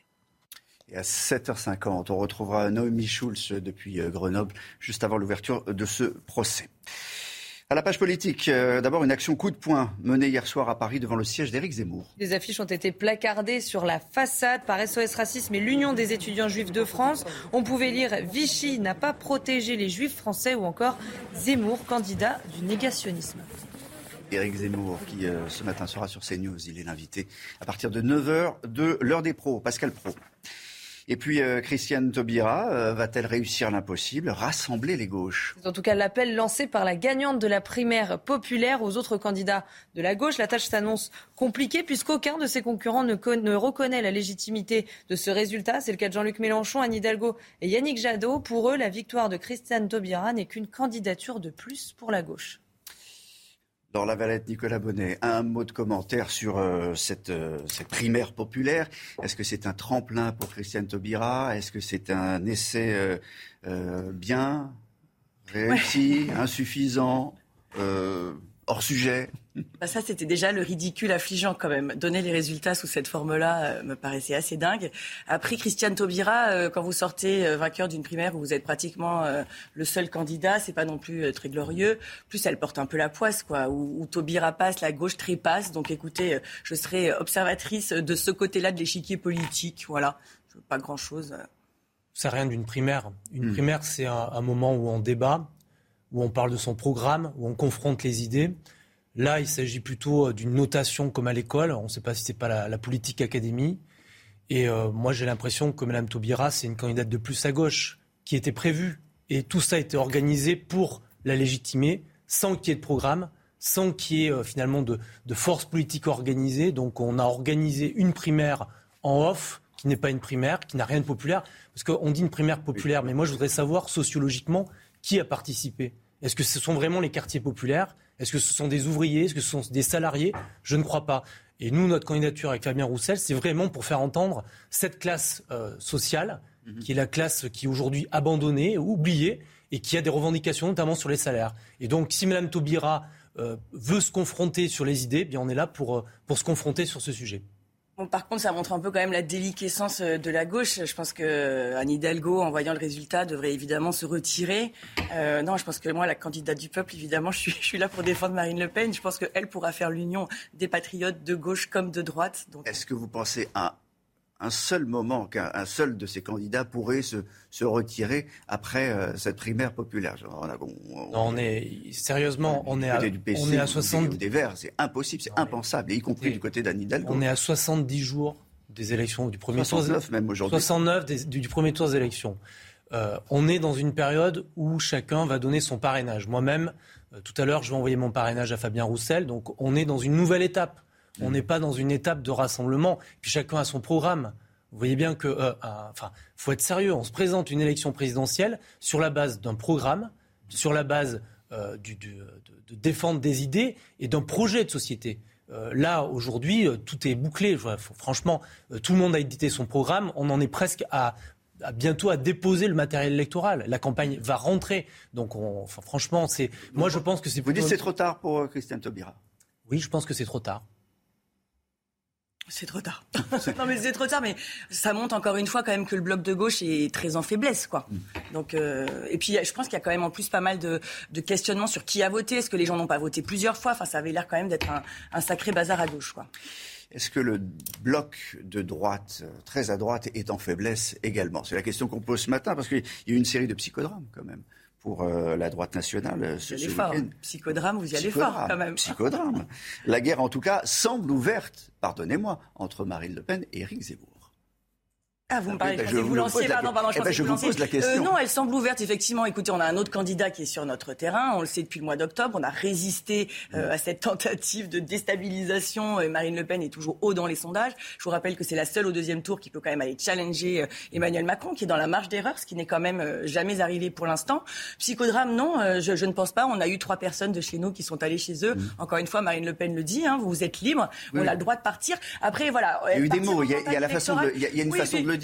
Et et il y, a- il y a aussi une façon de partir, en fait. Et je pense que c'est ça l'idée, c'est que... Pardon, mais je, cite Jordan Bardella à propos de, des- des- des débauchages, il y a eu un certain nombre de débauchages, des méthodes déloyales employées dans le camp Zemmour, promesses d'investiture et même de l'argent. Oui, encore une fois, je pense que ça n'intéresse que vous et moi, moi, parce que c'est ma famille politique. euh, vous, parce que vous êtes observateur. Je pense que les Français se demandent plus comment ils vont remplir leur frigidaire, faire le plein d'essence et sortir en sécurité. Je pense que ça n'intéresse pas C'est les une Français. façon de ne pas répondre à la question. Non, mais je peux répondre à- à- que- complètement à votre question. Je suis pas du tout embêtée. Je pense qu'il va falloir ne rien dire d'irréparable. Attends, quand on dit promesse d'investiture et, et même de l'argent, C'est vrai, ils ne c'est m'ont pas promis a- d'investiture. ni d'argent. Ni- Exactement, ni d'argent. Un commentaire, ce qui se passe euh, à la droite. De la droite. Et moi, je, enfin, d'abord, c'est leurs affaires. Mhm. Mais c'est vrai que Marine Le Pen est déstabilisée depuis le début, que Éric Zemmour s'est lancé dans cette campagne. Et on voit bien que euh, certains cherchent d'abord leur intérêt personnel en vue des élections législatives. Et que derrière, ils cherchent qui sera en tête dans les sondages. Donc évidemment, euh, ce n'est pas ça qui va euh, changer la face de la réalité du quotidien des Français. C'est pas ça qui va remplir leur frigo. C'est pas ça qui va augmenter leur salaire. Nous, avec justement Fabien Roussel, c'est notre préoccupation première. C'est pas de savoir si un tel ou un tel va partir dans le camp de Zemmour ou de Marine Le Pen. Je vous rassure, Monsieur Bonnet, c'est aussi la mienne. le souci de mes compatriotes est évidemment prégnant. Euh, je pense qu'il va falloir se rassembler au second tour. Vous avez vu, ils ont eu euh, ce week-end le, soutien de Bruno Maigret. Je rappelle que Bruno Maigret, à 8h01, avait appelé à voter Jean-Marie Le Pen alors qu'il l'avait quitté peu de temps avant. Donc je compte évidemment que ce camp national un peu divisé se retrouve au second tour parce que l'intérêt, je vous rappelle, c'est quand même de déloger Emmanuel Macron de l'Élysée. Donc il faudra bien, à un moment, on a besoin de faire 50% et une voix. On a besoin de ce camp national, mais pas que, parce qu'effectivement, eux pensent à l'union des droites, nous pense à l'union des Français. On trouve que c'est petit bras de ne penser qu'à l'union des droites. Donc il peut-être qu'à un moment, il faudra faire l'union des droites. Bah, écoute, ah oui, alors je sais pas, après, vous me parlez de ça, moi je suis en PACA, l'Union des droites avec Éric Ciotti euh, qui a appelé à voter Renaud Muselier au premier tour alors qu'il était soutenu par la République en marche. Je suis pas sûr. L'Union des droites à quel prix? Si Marine Le Pen arrive euh, en quand elle arrivera, vous voulez dire Elle arrive au, deuxième tour, il y a un moment, il faudra rassembler la famille. Bien sûr, bien sûr, mais pas que la famille. Il faut rassembler. Enfin, je veux dire, la famille, c'est la famille de France, monsieur. C'est les patriotes, les souverainistes, qu'ils soient de gauche comme de droite. J'ai bien compris que euh, quand vous parliez de Bruno Maigret, vous entendiez que c'était quand même, ça, pouvait être un, caillou dans la chaussure d'Éric Zemmour. Je, je, ne crois pas. Ah, Bruno Maigret? Oui, je trouve qu'aller chercher le soutien de quelqu'un qui a fait 2%, je ne sais pas si c'est vraiment très opportun. Bon, on l'avait pas vu à la télé depuis 20 ans, euh, je sais pas. C'est étonnant comme stratégie de campagne. Non, je pense que tout ça dessert euh, la politique. Aujourd'hui, il y a une grande défiance vis-à-vis des élus. Euh, il y a un ras-le-bol parce qu'on a l'impression que chacun va en fonction du vent là où il a ses intérêts. Or, moi, j'ai un avis plutôt noble de la politique qui est de défendre des idéaux, qui est défendre des intérêts du peuple et des personnes et non pas ses intérêts personnels. Et ce que nous, on a mis en place avec, avec Fabien Roussel dans notre campagne, c'est vraiment cette idée-là de reprendre confiance auprès des élus, reprendre confiance en étant vraiment sur des sujets de fond et non pas sur des sujets euh, d'alliance, sur des sujets de politique euh, spectacle ou de politique politicienne. Mais, les Français adorent la, politique politicienne. C'est vrai qu'ils sont. La, question, c'est le, pouvoir d'achat. C'est vrai que c'est des questions essentielles. Je, je crois qu'aujourd'hui, il y a une baisse de participation des Français dans toutes les élections. Il y a une abstention record il y a une défiance, il y a même de la haine vis-à-vis des élus. Vous aviez parlé tout à l'heure euh, de certains élus qui étaient euh, menacés de mort ou autres. Aujourd'hui, on voit qu'il y a une haine même vis-à-vis des élus. Eh bien, ça, c'est aussi, à mon avis, lié à un comportement qui fait que beaucoup, on l'a vu notamment avec les crises des gilets jaunes, beaucoup de Français se disent mais les élus ne pensent qu'à eux. Voilà. Et donc, les alliances avant les présidentielles des uns et des autres qui changent de camp, ça alimente tout ça. J'aimerais qu'on termine, parce qu'il nous reste deux minutes, sur euh, les propos euh, que disait tout à l'heure euh, Paul Sugis, son édito, les menaces contre la journaliste de M6, Sophie Limonier, placée sous protection policière après la diffusion d'un reportage sur, l'islamisme à Roubaix. Je je tombe pas de l'armoire. Hein. Ça fait 30 ans que ma famille, euh, que ma famille politique euh, dit qu'on a un gros problème d'islamisation de la France. Euh, il, il est pas né de, de, nulle part. Hein. il est né sur les lâchetés des politiques qui nous ont précédés. Je prendrai un seul exemple. En 2004, il y a un inspecteur d'éducation nationale qui s'appelait Orban qui a fait un, qui a fait un, rapport sur l'islamisation en France. Il a remis ce rapport à François Fillon, qui l'a complètement enterré. Et maintenant, l'islamisme en France, c'est des enfants qui rentrent pas dans une salle de classe parce que le mobilier est rouge que le rouge est interdit. Euh, c'est des enfants qui ne, des petits garçons qui tiennent pas la main des petites filles. Euh, c'est des filles qui, une classe entière de filles qui est allergique au chlore pour pas aller à la piscine. Et ça finit avec une fatwa d'un père de famille et un instituteur, un prof décapité. Donc non, il faut effectivement prendre à bras le corps ce problème de l'islamisme. Mais encore une fois, la lâcheté des politiques qui nous ont précédés ont mené à cette, à cette situation-là dans laquelle, pour le coup, ma famille politique n'a absolument pas euh, dénonce et, n'a pas du tout responsabilité dans, le D'abord, il faut protéger, il faut protéger les journalistes, il faut protéger les personnes qui parlent et qui dénoncent euh, l'islamisme, euh, qui est une forme de fascisme, et qui se battent contre ça. Et la deuxième chose, ce que dit Fabien Roussel très clairement, c'est qu'il faut réinvestir dans ces quartiers mmh. par le service public.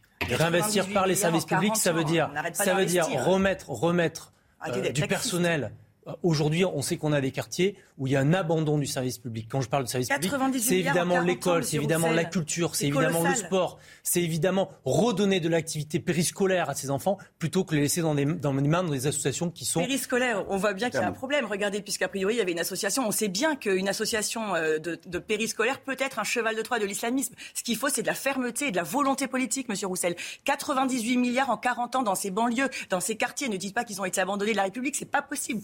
C'est inaudible. Lui, c'est pas Monsieur Roussel. Hein. Euh, pardon.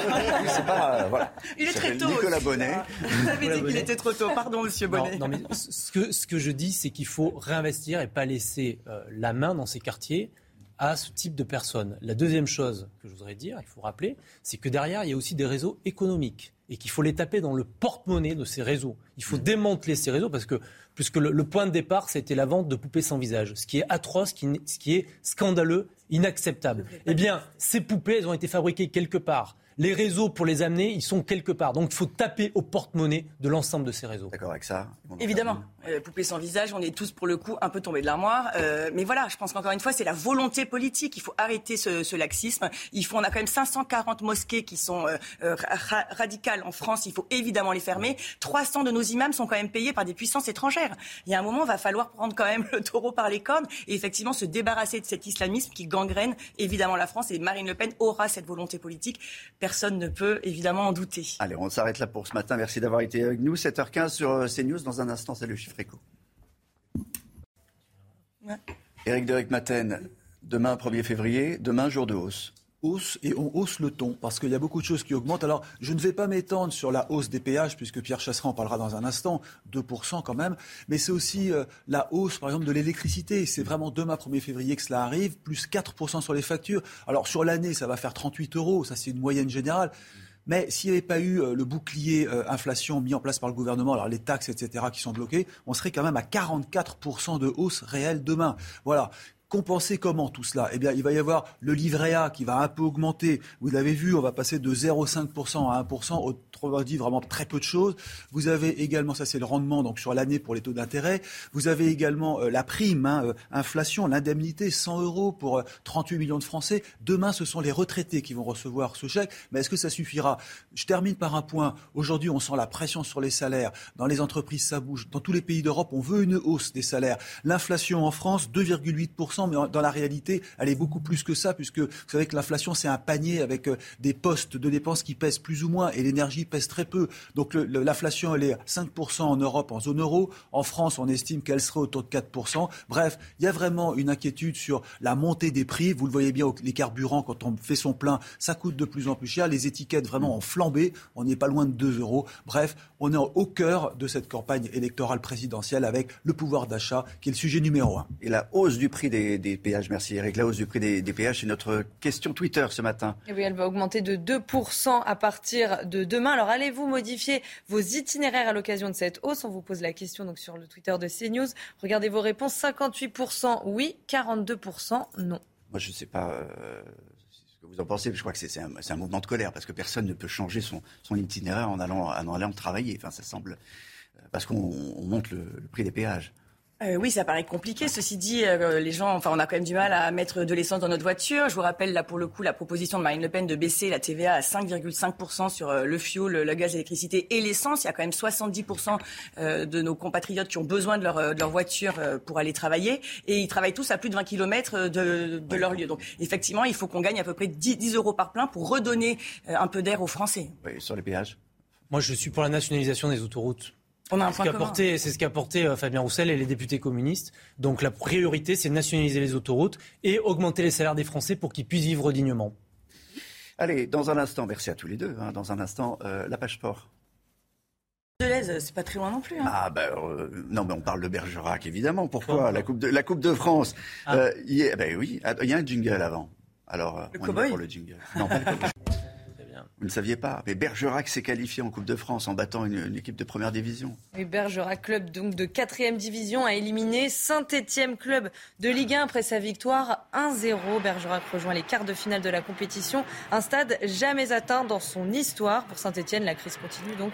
Les Verts sont derniers du championnat. Voilà. Et euh, Nicolas Bonnet est de Bergerac quasiment.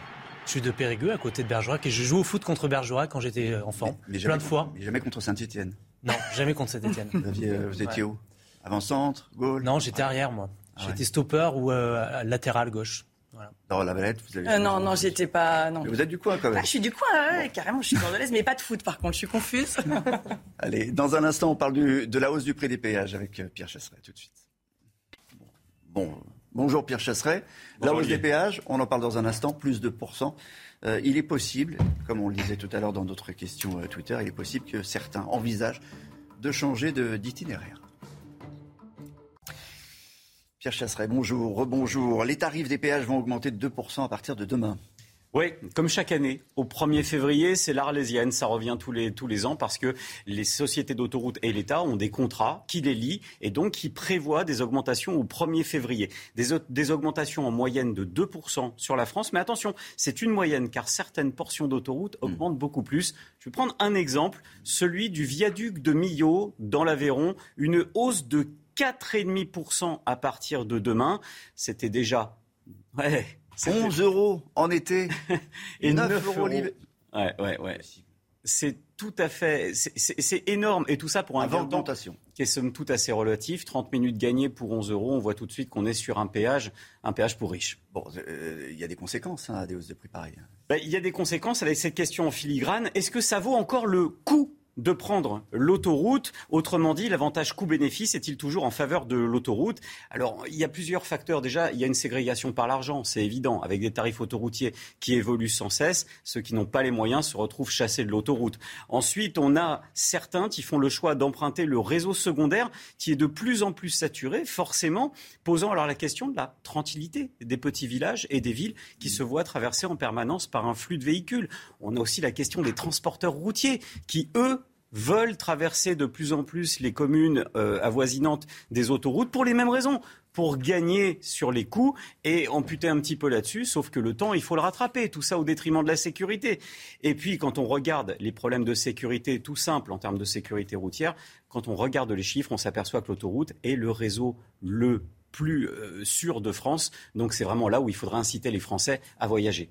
Alors, euh, réseau sûr, mais est-ce qu'on on posait la question tout à l'heure, euh, l'a ré- l'a répété hors antenne, mais est-ce qu'on a encore le, le meilleur réseau euh, autoroutier de, de France? Et puis par ailleurs, est-ce que, est-ce que l'État a moyen de corriger les hausses? Oui, alors on a un bon réseau, c'est sûr, mais ça justifie pas tous les coups. L'État peut corriger le tir en dénonçant les contrats devant le Conseil d'État au titre qu'ils ne respectent plus l'intérêt général. C'est tout à fait possible. Encore faut-il que l'État ait ce courage politique. En tout cas, la question en filigrane, elle est très claire. Il y a cette question qu'on vous pose sur Twitter ce matin. Et puis, il y a aussi une autre question. Est-ce qu'aujourd'hui, l'autoroute vaut encore ce coup? Est-ce que l'État ne doit pas reprendre la main sur ces sociétés d'autoroute dont les premiers contrats historiques se terminent dès 2031 Il y a certains euh, candidats hein, à la présidentielle qui demandent la, la renationalisation. C'est, ça C'est une question, c'est une question qui se pose. À partir de 2031, les premiers contrats qui lient les sociétés à l'État arrivent à leur fin.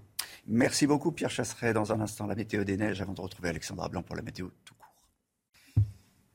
Alexandra, on part à Fécamp. Oui, en Seine-Maritime, où les conditions météo s'annoncent agitées aujourd'hui. On a beaucoup de vent euh, près des côtes de la Manche, tout comme en allant vers les régions méridionales. D'ailleurs, le département du Var est placé sous surveillance. En cause, eh bien, les vents tempétueux attendus cet après-midi, ce soir et demain matin. On surveille également le département du Nord pour un risque de vague submersion en raison des coefficients de marée particulièrement élevés. Alors, on a eu un week-end très calme. Les conditions météo se dégradent avec d'ailleurs le retour de la neige en montagne sur les Pyrénées, le Massif central, les Vosges ou encore le Jura au-delà de 500, 600 mètres d'altitude. Et puis attention aux vents tempétueux qui vont commencer à se mettre en place ce matin autour du golfe du Lion. Dans l'après-midi, le vent va se renforcer. Beaucoup de vent, des rafales de l'ordre de 100 à 130 km par heure attendues notamment sur l'ouest du Var. On retrouve également du vent euh, au pied des Pyrénées avec un temps très nuageux et toujours un petit peu de neige en montagne. On attend par exemple 20 cm de neige sur les Alpes du Nord. Les températures, températures très douces ce matin, 6 degrés en moyenne pour le bassin parisien, 2 petits degrés euh, pour le Pays Basque et dans l'après-midi, température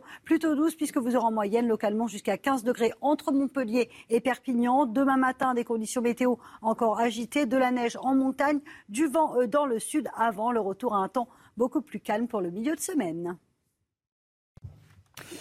Il est 7h30 sur CNews. Merci de nous rejoindre. La suite de votre matinale, euh, avec tout d'abord le procès de Nordal Lelandais qui s'ouvre ce matin à, Grenoble. Euh, l'ancien maître chien de 38 ans est accusé d'avoir enlevé, séquestré et tué la petite Maëlys en 2017. On sera tout à l'heure à 7h50 avec Noémie Schulz, euh, envoyée spéciale de, de, CNews à Grenoble. L'édito politique du jour avec Jérôme Béglé. Bonjour Jérôme. On reviendra avec vous sur les défections dont fait l'objet Marine Le Pen au profit d'Éric Zemmour. Et puis un mot de, culture tout à l'heure. Euh, on va parler de défilé euh, haute couture de Victor et Hérol. Vous verrez des silhouettes qui ressemblent à, Dracula. Et ce que vous voyez en ce moment, c'est le défilé hommage à Pierre Cardin euh, devant une vraie fusée, une vraie fusée Ariane qui a presque décollé. Vous verrez ça tout à l'heure. Règlement de compte donc au, au, Rassemblement national après les défections en cascade de plusieurs proches la semaine dernière au profit d'Éric Zemmour. Le parti est dans la tourmente. Dernier soutien en date, l'ancien numéro 2 du Front national, Bruno Maigret. Les explications de Clémence Barbier. Son appel à l'union des droites semble porter ses fruits. Éric Zemmour a reçu ce week-end le soutien de l'ancien numéro 2 du Front National, Bruno Maigret. Un nouveau revers pour Marine Le Pen, quelques jours après la défection de Marion Maréchal, sa nièce, qui hésite à rejoindre le candidat de Reconquête. L'eurodéputé du Rassemblement national, Nicolas Bay, se montre, lui, ambigu.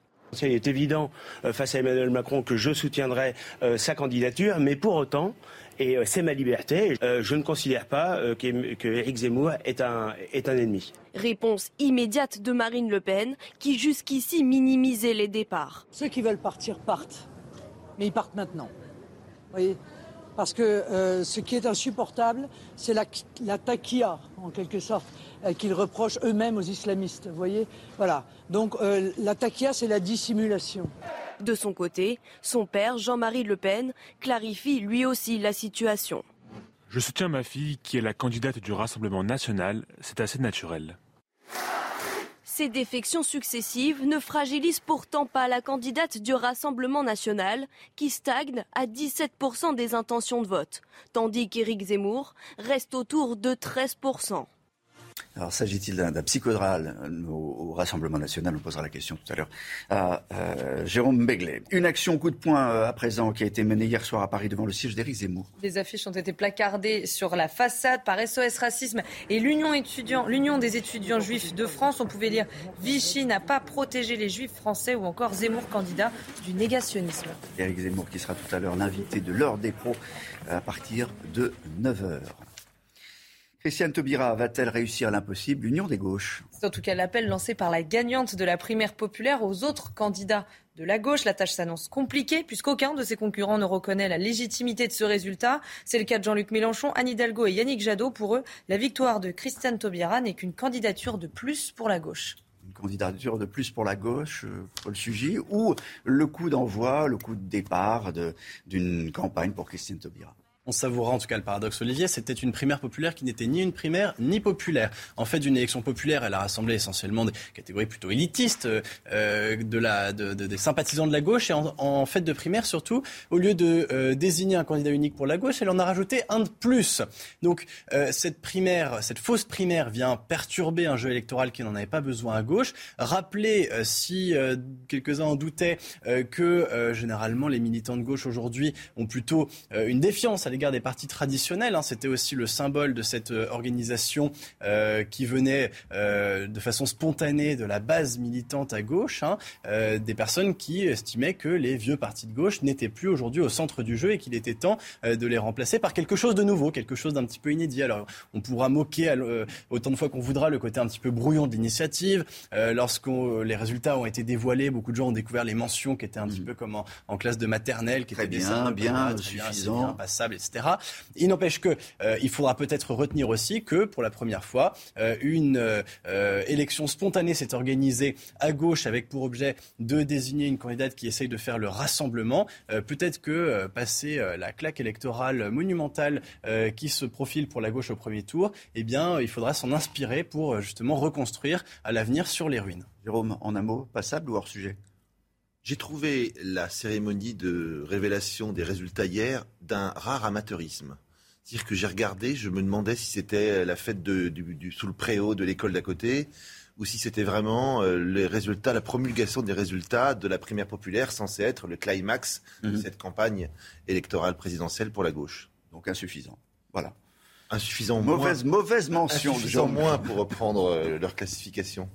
Les derniers chiffres de l'épidémie euh, de Covid en France. Près de 250 000 nouveaux cas ont été enregistrés ces dernières 24 heures, un chiffre en baisse de 17% par rapport à dimanche dernier. À l'hôpital, plus de 31 500 patients sont hospitalisés, 3 641 patients sont actuellement en soins critiques. Enfin, 127 décès ont été recensés. Et à partir de mercredi, un certain nombre de, euh, de restrictions vont être euh, allégées, notamment le, le port du max obligatoire en, en, en extérieur.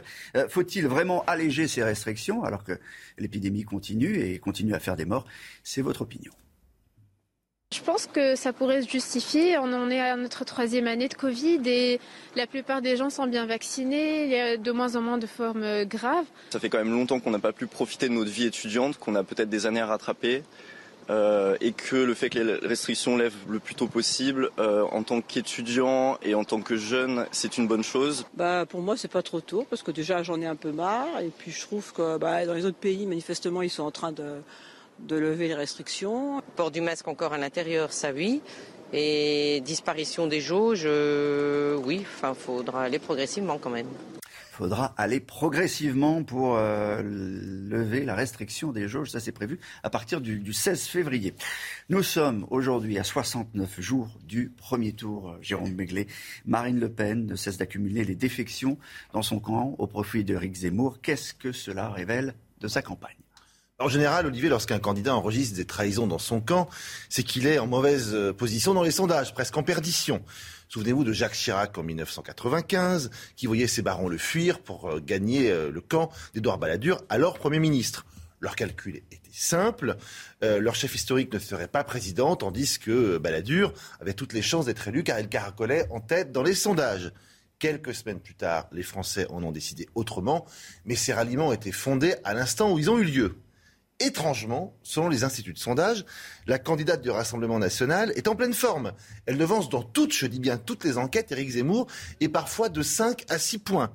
Euh, et pourtant, un à un, ses alliés l'abandonnent. Euh, la semaine dernière, euh, Gilbert Collard, Marion Maréchal, Jérôme Rivière, et sans doute demain, Nicolas Bay ou Stéphane Ravier, le sénateur des Bouches-du-Rhône il la quitte pour gagner l'escarcelle d'Éric Zemmour, qui pointe pourtant quatrième position dans les sondages. Euh, tous ces transfuges affirment euh, croire dans la stratégie, les idées et finalement euh, la victoire de l'ancien journaliste. Et tous rivalisent de sévérité sur la personnalité de Marine Le Pen, son style, son programme et finalement encore sa stratégie. Comme s'ils avaient acté que quoi qu'il arrive, elle, ne serait toujours, elle ne serait jamais élue. Cette motion de, comme s'il y avait un plafond de verre qui l'un lui interdisait de faire un pas de plus en politique. Cette motion de défiance, venue de ses principaux collaborateurs et fidèles, est un terrible camouflet pour elle. Finalement, ses amis politiques ne disent pas autre chose que ses adversaires, ce qui est à la fois cruel et dévastateur pour la présidente du Rassemblement national. Marine Le Pen a-t-elle encore des chances d'être élue le 24 avril?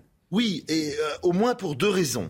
D'abord, répétons-le, Madame Le Pen pointe largement en tête dans les sondages. Dans la quasi-totalité des scénarios, elle est qualifiée pour le second tour. Je dis en tête des rivaux, évidemment, d'Emmanuel Macron.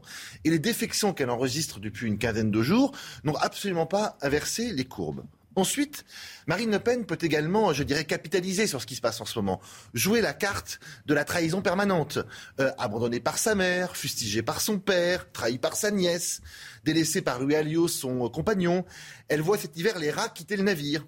Ça ne fait pas une compétence, mais ça construit quand même une image, une image d'une femme et d'une candidate courage, qui reste solide dans la bataille, ne plie pas, ne rompt pas, et n'est guère impressionnée sous la mitraille. Mieux, elle y gagne une humanité, une forme de fragilité qui manquait jusqu'ici à son tableau. Ce qui se joue sous nos yeux euh, ces jours-ci, c'est l'après-présidentiel. La droite nationale sait que son heure n'est pas encore arrivée. Euh, mais qu'en revanche, en 2027, elle peut être très bien placée. Cette élection est gagnable. Si elle parvient à se rassembler derrière le bon programme, le bon leader et le bon parti. Et c'est sur ce point que Éric Zemmour devient une force d'attraction redoutable. Si Marine Le Pen ne l'emporte pas en avril, ce sera terminé pour elle. Elle se sera présentée trois fois à la présidentielle, elle n'aura pas une quatrième chance, si je puis m'exprimer ainsi. Euh, et alors que son cousin idéologique, je pense évidemment à Éric Zemmour, euh, dont la stratégie de l'union des droites aura porté ses fruits, sera, à tort ou à raison, le mieux placé pour incarner ses idées lors de la euh, prochaine élection. Il sera donc l'étoile de demain, à côté de qui il vaut mieux être vu aujourd'hui que demain ou après-demain. Et ce mouvement-là, Marine Le Pen est bien incapable de l'enrayer. À date, personne ne croit à la victoire de Zemmour, pas plus qu'à la victoire de Marine Le Pen. Mais le premier a son avenir devant lui, tandis que la seconde est finalement au crépuscule de sa vie politique publique. Donc une sorte de chiracisation, vous l'avez dit, hein, de, la vie euh, de, Marine Le Pen, qui pourrait quand même euh, bah, lui, faire bénéfice, hein, lui bénéficier. Hein. Bah, en tout cas, la stratégie de lui piquer ses alliés et ses collaborateurs pour l'instant, ne se voit pas dans les sondages pour Éric Zemmour et ne se voit pas dans les sondages pour Marine Le Pen. Juste une question, si j'ai dire, l'arrivée de, personnalités comme Bruno Maigret, en tout cas de, soutien comme Bruno Maigret, qui ont été en quelque sorte bannis à une époque hein, du, Front National, à qui, à, qui ça profite réellement? Et est-ce que ça profite réellement à Éric Zemmour? Permettez-moi de penser que le poids politique et sondagé ou électoral de Bruno Maigret euh, se, se mesure sur un trébuchet et pas sur une balance merci beaucoup. C'était l'édito. C'était l'édito de, Jérôme Béglé à suivre. Un autre édito, celui d'Éric Derek Maten, l'écho. Éric de Maten, on va revenir sur euh, une nomination euh, vendredi dernier euh, à la tête de Orange, une dirigeante, elle s'appelle Kristen Edman. Il s'agit de la deuxième femme à un poste clé dans un grand groupe français, deuxième seulement. Et oui, c'est vrai, il n'y en a pas beaucoup dans le CAC 40. Vous savez, les 40 plus grandes entreprises françaises. Alors là, effectivement, c'est la deuxième qui arrive. Je rappelle que la précédente, c'était pour le Gaz de France. L'ancien Gaz de France, maintenant, s'appelle. Euh, Catherine McGregor, donc, dirige cette grande entreprise. Et puis, une troisième qui arrivera l'été prochain pour remplacer euh, l'actuel dirigeant de Veolia. Eh bien là, ce sera Estelle Braclianoff. Elle arrivera en juillet. Donc vous voyez, on sera à trois femmes pour 40 postes quand même euh, au CAC 40, donc c'est très très peu. Alors, si vous regardez les grandes entreprises, Air France par exemple, il y a bien une femme à un poste clé, hein, c'est Anne Rigail, mais là au-dessus, un PDG euh, qui est Benjamin ben, ben, Smith, ben Smith. Pardon. Et puis euh, chez Hermès, Kering, L'Oréal, Michelin, Renault, il y en a bien sûr des femmes, mais elles sont administrateurs. Alors là, on voit le chiffre qui progresse. 46% d'administrateurs maintenant dans des grandes entreprises contre 26 en 2013. On voit qu'il y a une progression, mais femmes PDG, euh, pas énorme. Dans les comités exécutifs, 22%. Ça progresse. Voilà. Alors est-ce qu'on manque de femmes, de main-d'œuvre? Est-ce qu'il y a une pénurie là aussi? Ben, il faut comprendre que oui, hein, puisqu'il y a une loi qui a été euh, euh, votée le 13 décembre dernier, c'est récent, et donc je vous l'annonce, on passera de 30% à 30% de femmes dans les instances dirigeantes en 2027 pour passer ensuite à, 40% en 2040. Voilà où on en est en France. On se méfie toujours des lois, mais est-ce qu'il fallait une loi réellement? Écoutez, ça c'est difficile. Hein. Le problème, c'est que beaucoup de femmes sont actuellement euh, euh, dans des fonctions support. Il y a des DRH, il y a énormément de juridiques, il y a énormément de femmes dans la finance, souvent dans la communication. Et puis ça s'arrête là. Donc pour évoluer encore plus haut, qu'est-ce qui peut se passer hein? Est-ce qu'il faut créer une loi? Absolument euh, Il y a un cabinet qui s'appelle Heydrich Struggle. Il dit une chose intéressante. Il dit que la vie de DG ou de PDG s'accommode mal avec la maternité, que les réunions tardives sont pas simples à gérer quand on a une femme, quand on a un mari, pardon, et des enfants. Et puis il faut changer de de, quotidien. Parfois même, vous savez que le mari arrête de travailler. Ça arrive quand vous avez une femme PDG ou en tout cas directrice générale d'un grand groupe. En dehors euh, du CAC 40, on peut regarder quand même dans les grandes entreprises françaises. Sodexo, que l'on connaît, c'est la restauration collective. Deux femmes, ce sont les sœurs Belon. C'est vrai que leur papa avait créé l'entreprise. Eramet, qui exploite des mines de nickel, c'est une femme, Christelle Boris. Française des Jeux. Ah, j'ai regardé Stéphane Paillez. Oui, mais Stéphane, c'est une femme, en fait. Donc, vous voyez, je vous, je vous rassure, son prénom, c'est vraiment Stéphane. RATP, une femme, Catherine Guillouard. Bon, ça change. Voilà, vous voyez, il y en a. Le Women's Forum euh, explique, euh, explique qu'aujourd'hui, c'est surtout le problème dans les PME. Il y a très peu de femmes euh, dirigeantes de PME, 22% seulement pour les PME entre 50 et 250 salariés. Je termine par un point. Est-ce qu'il y a pénurie, manque de motivation? Moi, je dirais simplement une chose, c'est que le quota, c'est quand même pas très bon, c'est pas très élégant quand même quota quand on veut, quand on est une femme qu'on espère accéder à un poste, ça ressemble un peu à la politique agricole commune. Une femme, c'est quand même pas comme du bétail ou du lait, si je puis me permettre.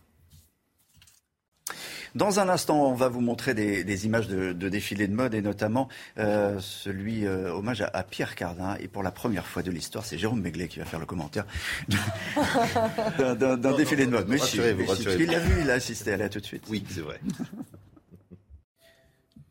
Je vous laisse vous concentrer, Jérôme. D'alors, pour vous rappeler que euh, la semaine dernière, c'était la, semaine de, haute couture euh, à, Paris, le meilleur et le plus beau du savoir-faire en, matière de plumes, de broderie euh, et de métiers d'art. Je vous ai sélectionné quelques images. D'abord, le défilé Victor and Rolf, parce que ils ont eu l'idée de rendre hommage à Bram Stoker, à Dracula, avec d'étranges silhouettes. Vous voyez, on dirait qu'elles sont sorties d'un film d'horreur hollywoodien, avec ce qu'ils appellent, on va voir ces silhouettes le surreal shoulder, qui élève les, épaules au niveau des oreilles, comme Dracula.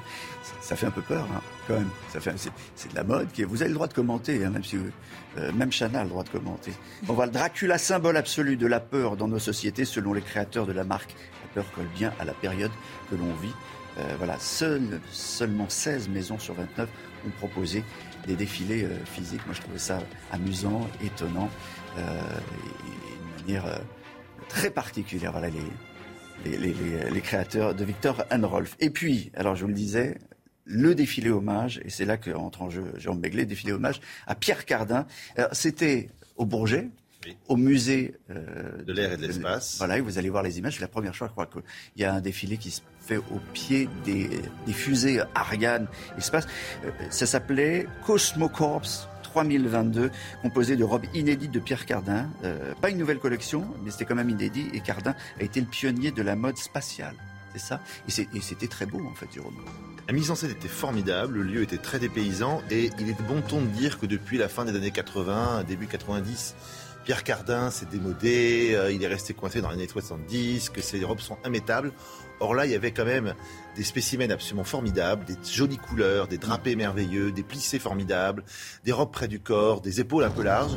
Moi, je suis pas du tout un spécialiste de ça. Ouais, si, quand même là. Hein. Non, en ils ont même, ils ont même fait avoir des passages à Paris qui adore ça, voulait absolument me traîner là-bas, donc je, je l'ai accompagné et c'était vraiment vraiment formidable et c'était même poétique, beau, émouvant. Et en plus, ils ont fait décoller la fusée, vous l'avez vu à la fin. Merci, merci beaucoup, Jérôme. Venez pour la, la chronique culture quand vous voulez.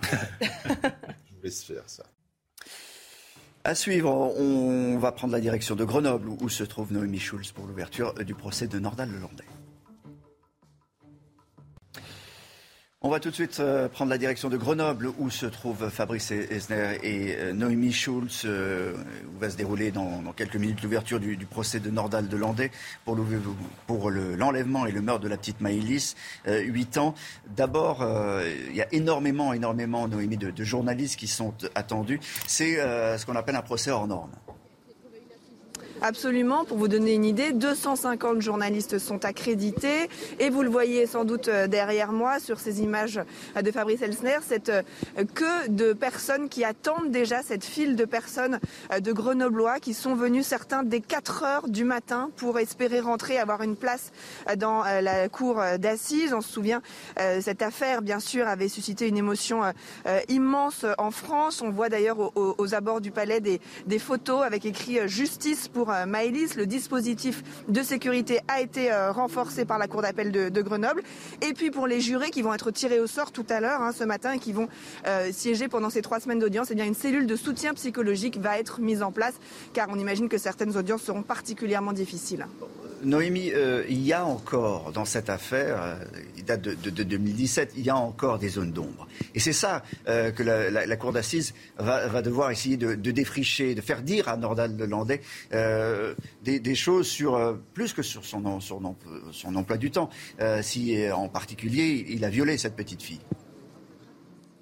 Absolument, il y a un certain nombre de, questions auxquelles Nordal Lelandais n'a jamais répondu. Euh, et toute la question qui se pose ce matin, c'est comment va-t-il se comporter Va-t-il apporter effectivement des explications? Alors certains disent qu'au regard de l'attitude qui a été la sienne euh, il y a un peu plus de huit mois au procès pour le meurtre d'Arthur Noyer, eh bien, il ne dira peut-être pas grand-chose. Mais les questions vont lui être posées. Pourquoi a-t-il fait monter euh, dans sa voiture? Que s'est-il passé ensuite? Comment l'a-t-il tué?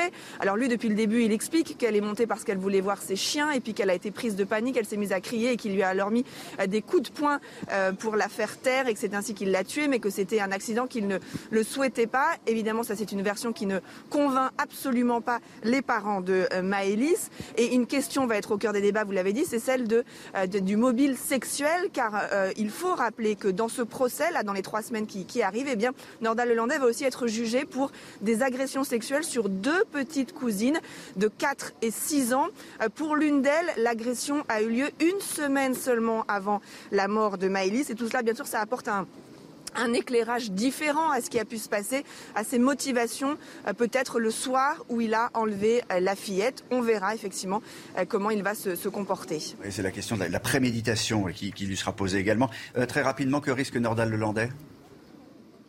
Alors, Nordal Lelandais, il encourt la réclusion criminelle à, perpétuité euh, pour l'enlèvement et le meurtre de la petite Maëlys. Euh, pour cela, c'est donc une euh, réclusion à perpétuité avec une période de sûreté de 22 ans. Il n'encourt pas la perpétuité incompressible car le viol de Maëlys, qui n'a pu être établi de manière formelle par les magistrats instructeurs, a été écarté. Merci Noémie Schulz, qu'on va donc retrouver tout au long de la, journée et même plus pour l'ouverture de ce procès de Nordal Lelandais. Euh, trois semaines, trois semaines de, procès, vous le disiez tout à l'heure, 250 journalistes qui vont euh, suivre ce procès qui a ému, euh, ce, fait, ce fait divers qui a ému toute la France. Merci beaucoup.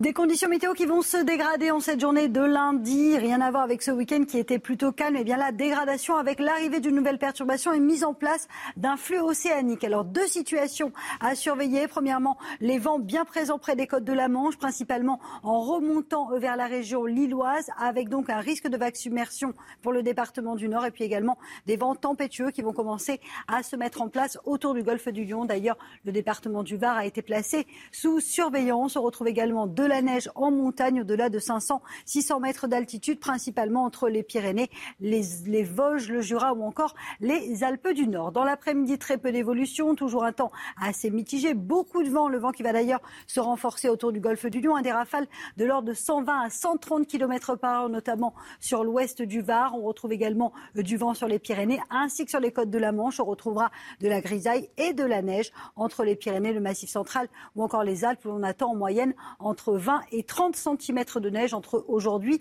et demain. Côté température, eh bien, c'est plutôt doux ce matin. Température un petit peu plus douce, 6 degrés à Paris, 2 degrés pour le Pays Basque ou encore déjà 8 degrés à Perpignan. Et dans l'après-midi, la douceur va se maintenir autour du golfe du Lion, 15 degrés à Perpignan ou encore à Montpellier. Vous aurez 8 degrés à Paris. En moyenne, 10 à 12 degrés sur la façade atlantique et localement jusqu'à 14 degrés à Marseille où le vent s'annonce bien fort aujourd'hui. La suite du programme, conditions météo relativement agitées nouvelle fois pour la journée de demain avant le retour au calme prévu pour le milieu de semaine, même si le vent devrait se maintenir mercredi après-midi autour du golfe du Lion. Il est 8h sur CNews. Merci de nous rejoindre. Le Rassemblement national au cœur de la tourmente après les différentes défections de ces derniers jours. Dernière en date, l'ancien numéro 2 du Front national, Bruno Maigret, rejoint Éric Zemmour dans la course à l'Elysée. Les esprits s'échauffent contre le parti Reconquête, accusé de faire des promesses financières pour rallier euh, des membres euh, RN. Paul Sugy avec nous nous expliquera tout ça. On reviendra également sur la primaire de la gauche. Christiane Taubira arrive en, tête avec la mention très bien. Ah, vraiment une surprise cette victoire, cette désignation va-t-elle changer quelque chose et donner le coup de booster nécessaire au redémarrage de sa campagne Pour l'ex-garde des Sceaux, le plus dur commence, tenter de faire l'union de la gauche avec des candidats qui, pour cette primaire, ne reconnaissent absolument pas le résultat. Le prix des péages, il va encore augmenter, 2% à partir de mercredi. Conséquence, pourriez-vous changer vos itinéraires et emprunter moins les autoroutes? Ce sera notre question du jour.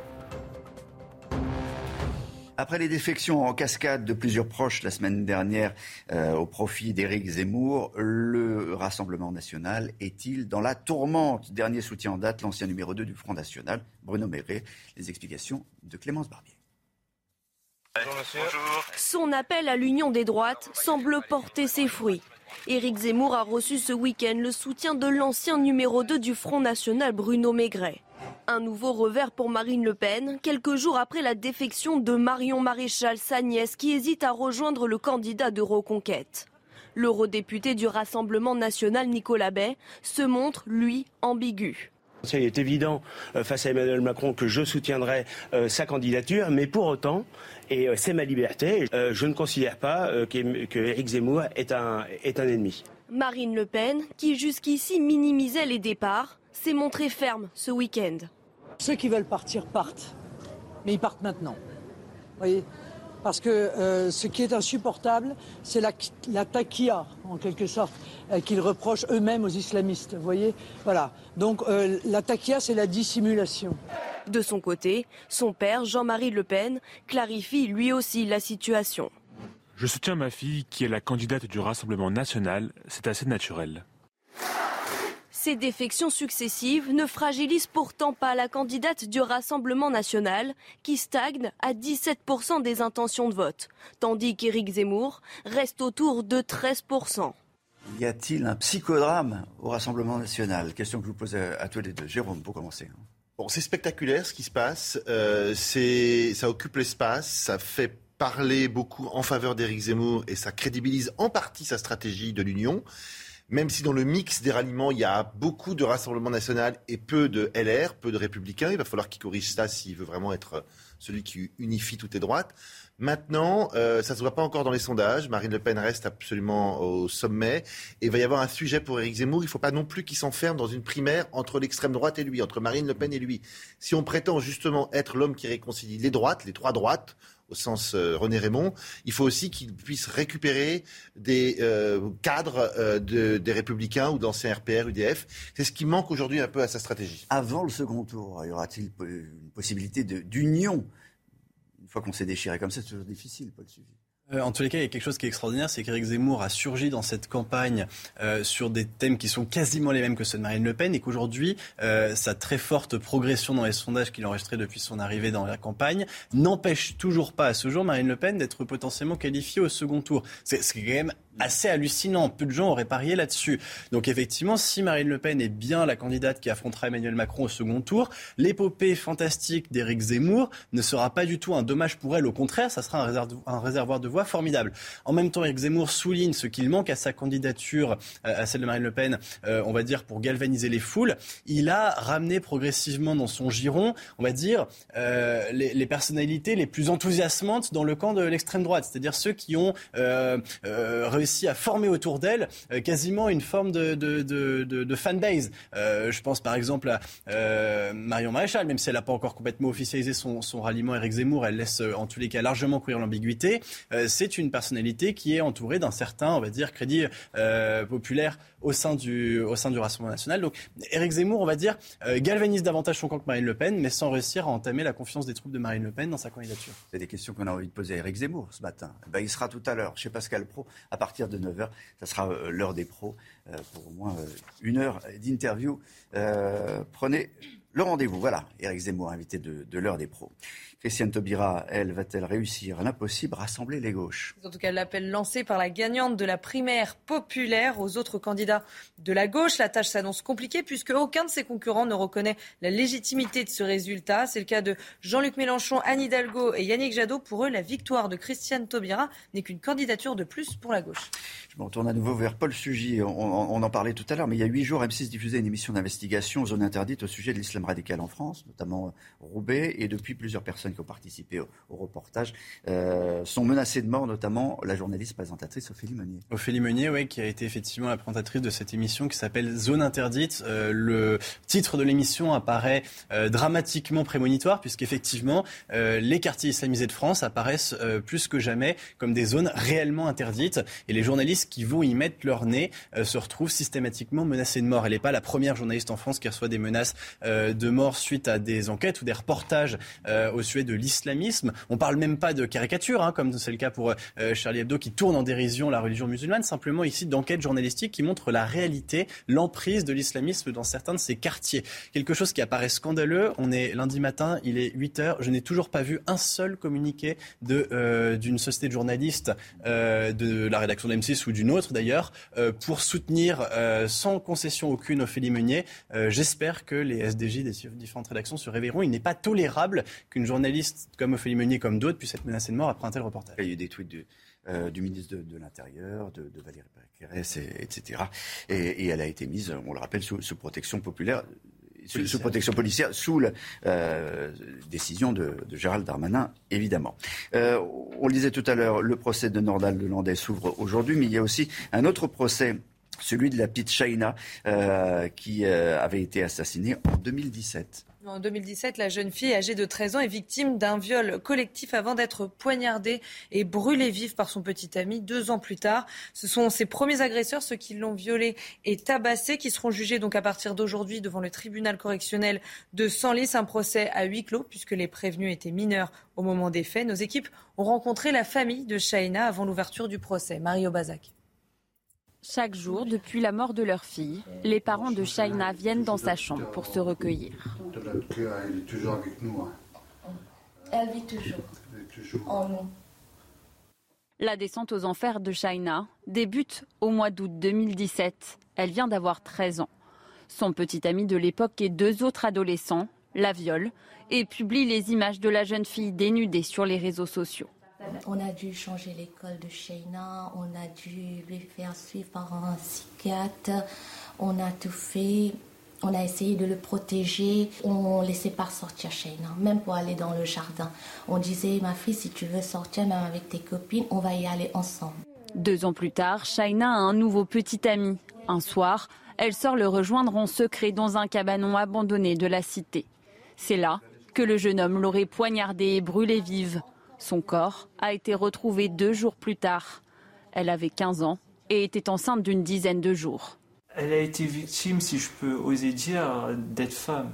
Ils ont créé une réputation sur ma sœur en disant que Shaina est une fille facile. Nous, on s'est unis, on l'a montré à tout le monde, à, à tout le pays, à toute la France, que Shaina, c'est une fille formidable. Elle voulait être libre, elle voulait vivre à la française et on l'a empêchée. Une famille plus que jamais unie aujourd'hui pour faire face aux trois hommes qui ont violé Shaina en 2017. Un premier procès avant celui de son assassin présumé, dont la date n'est pas encore connue.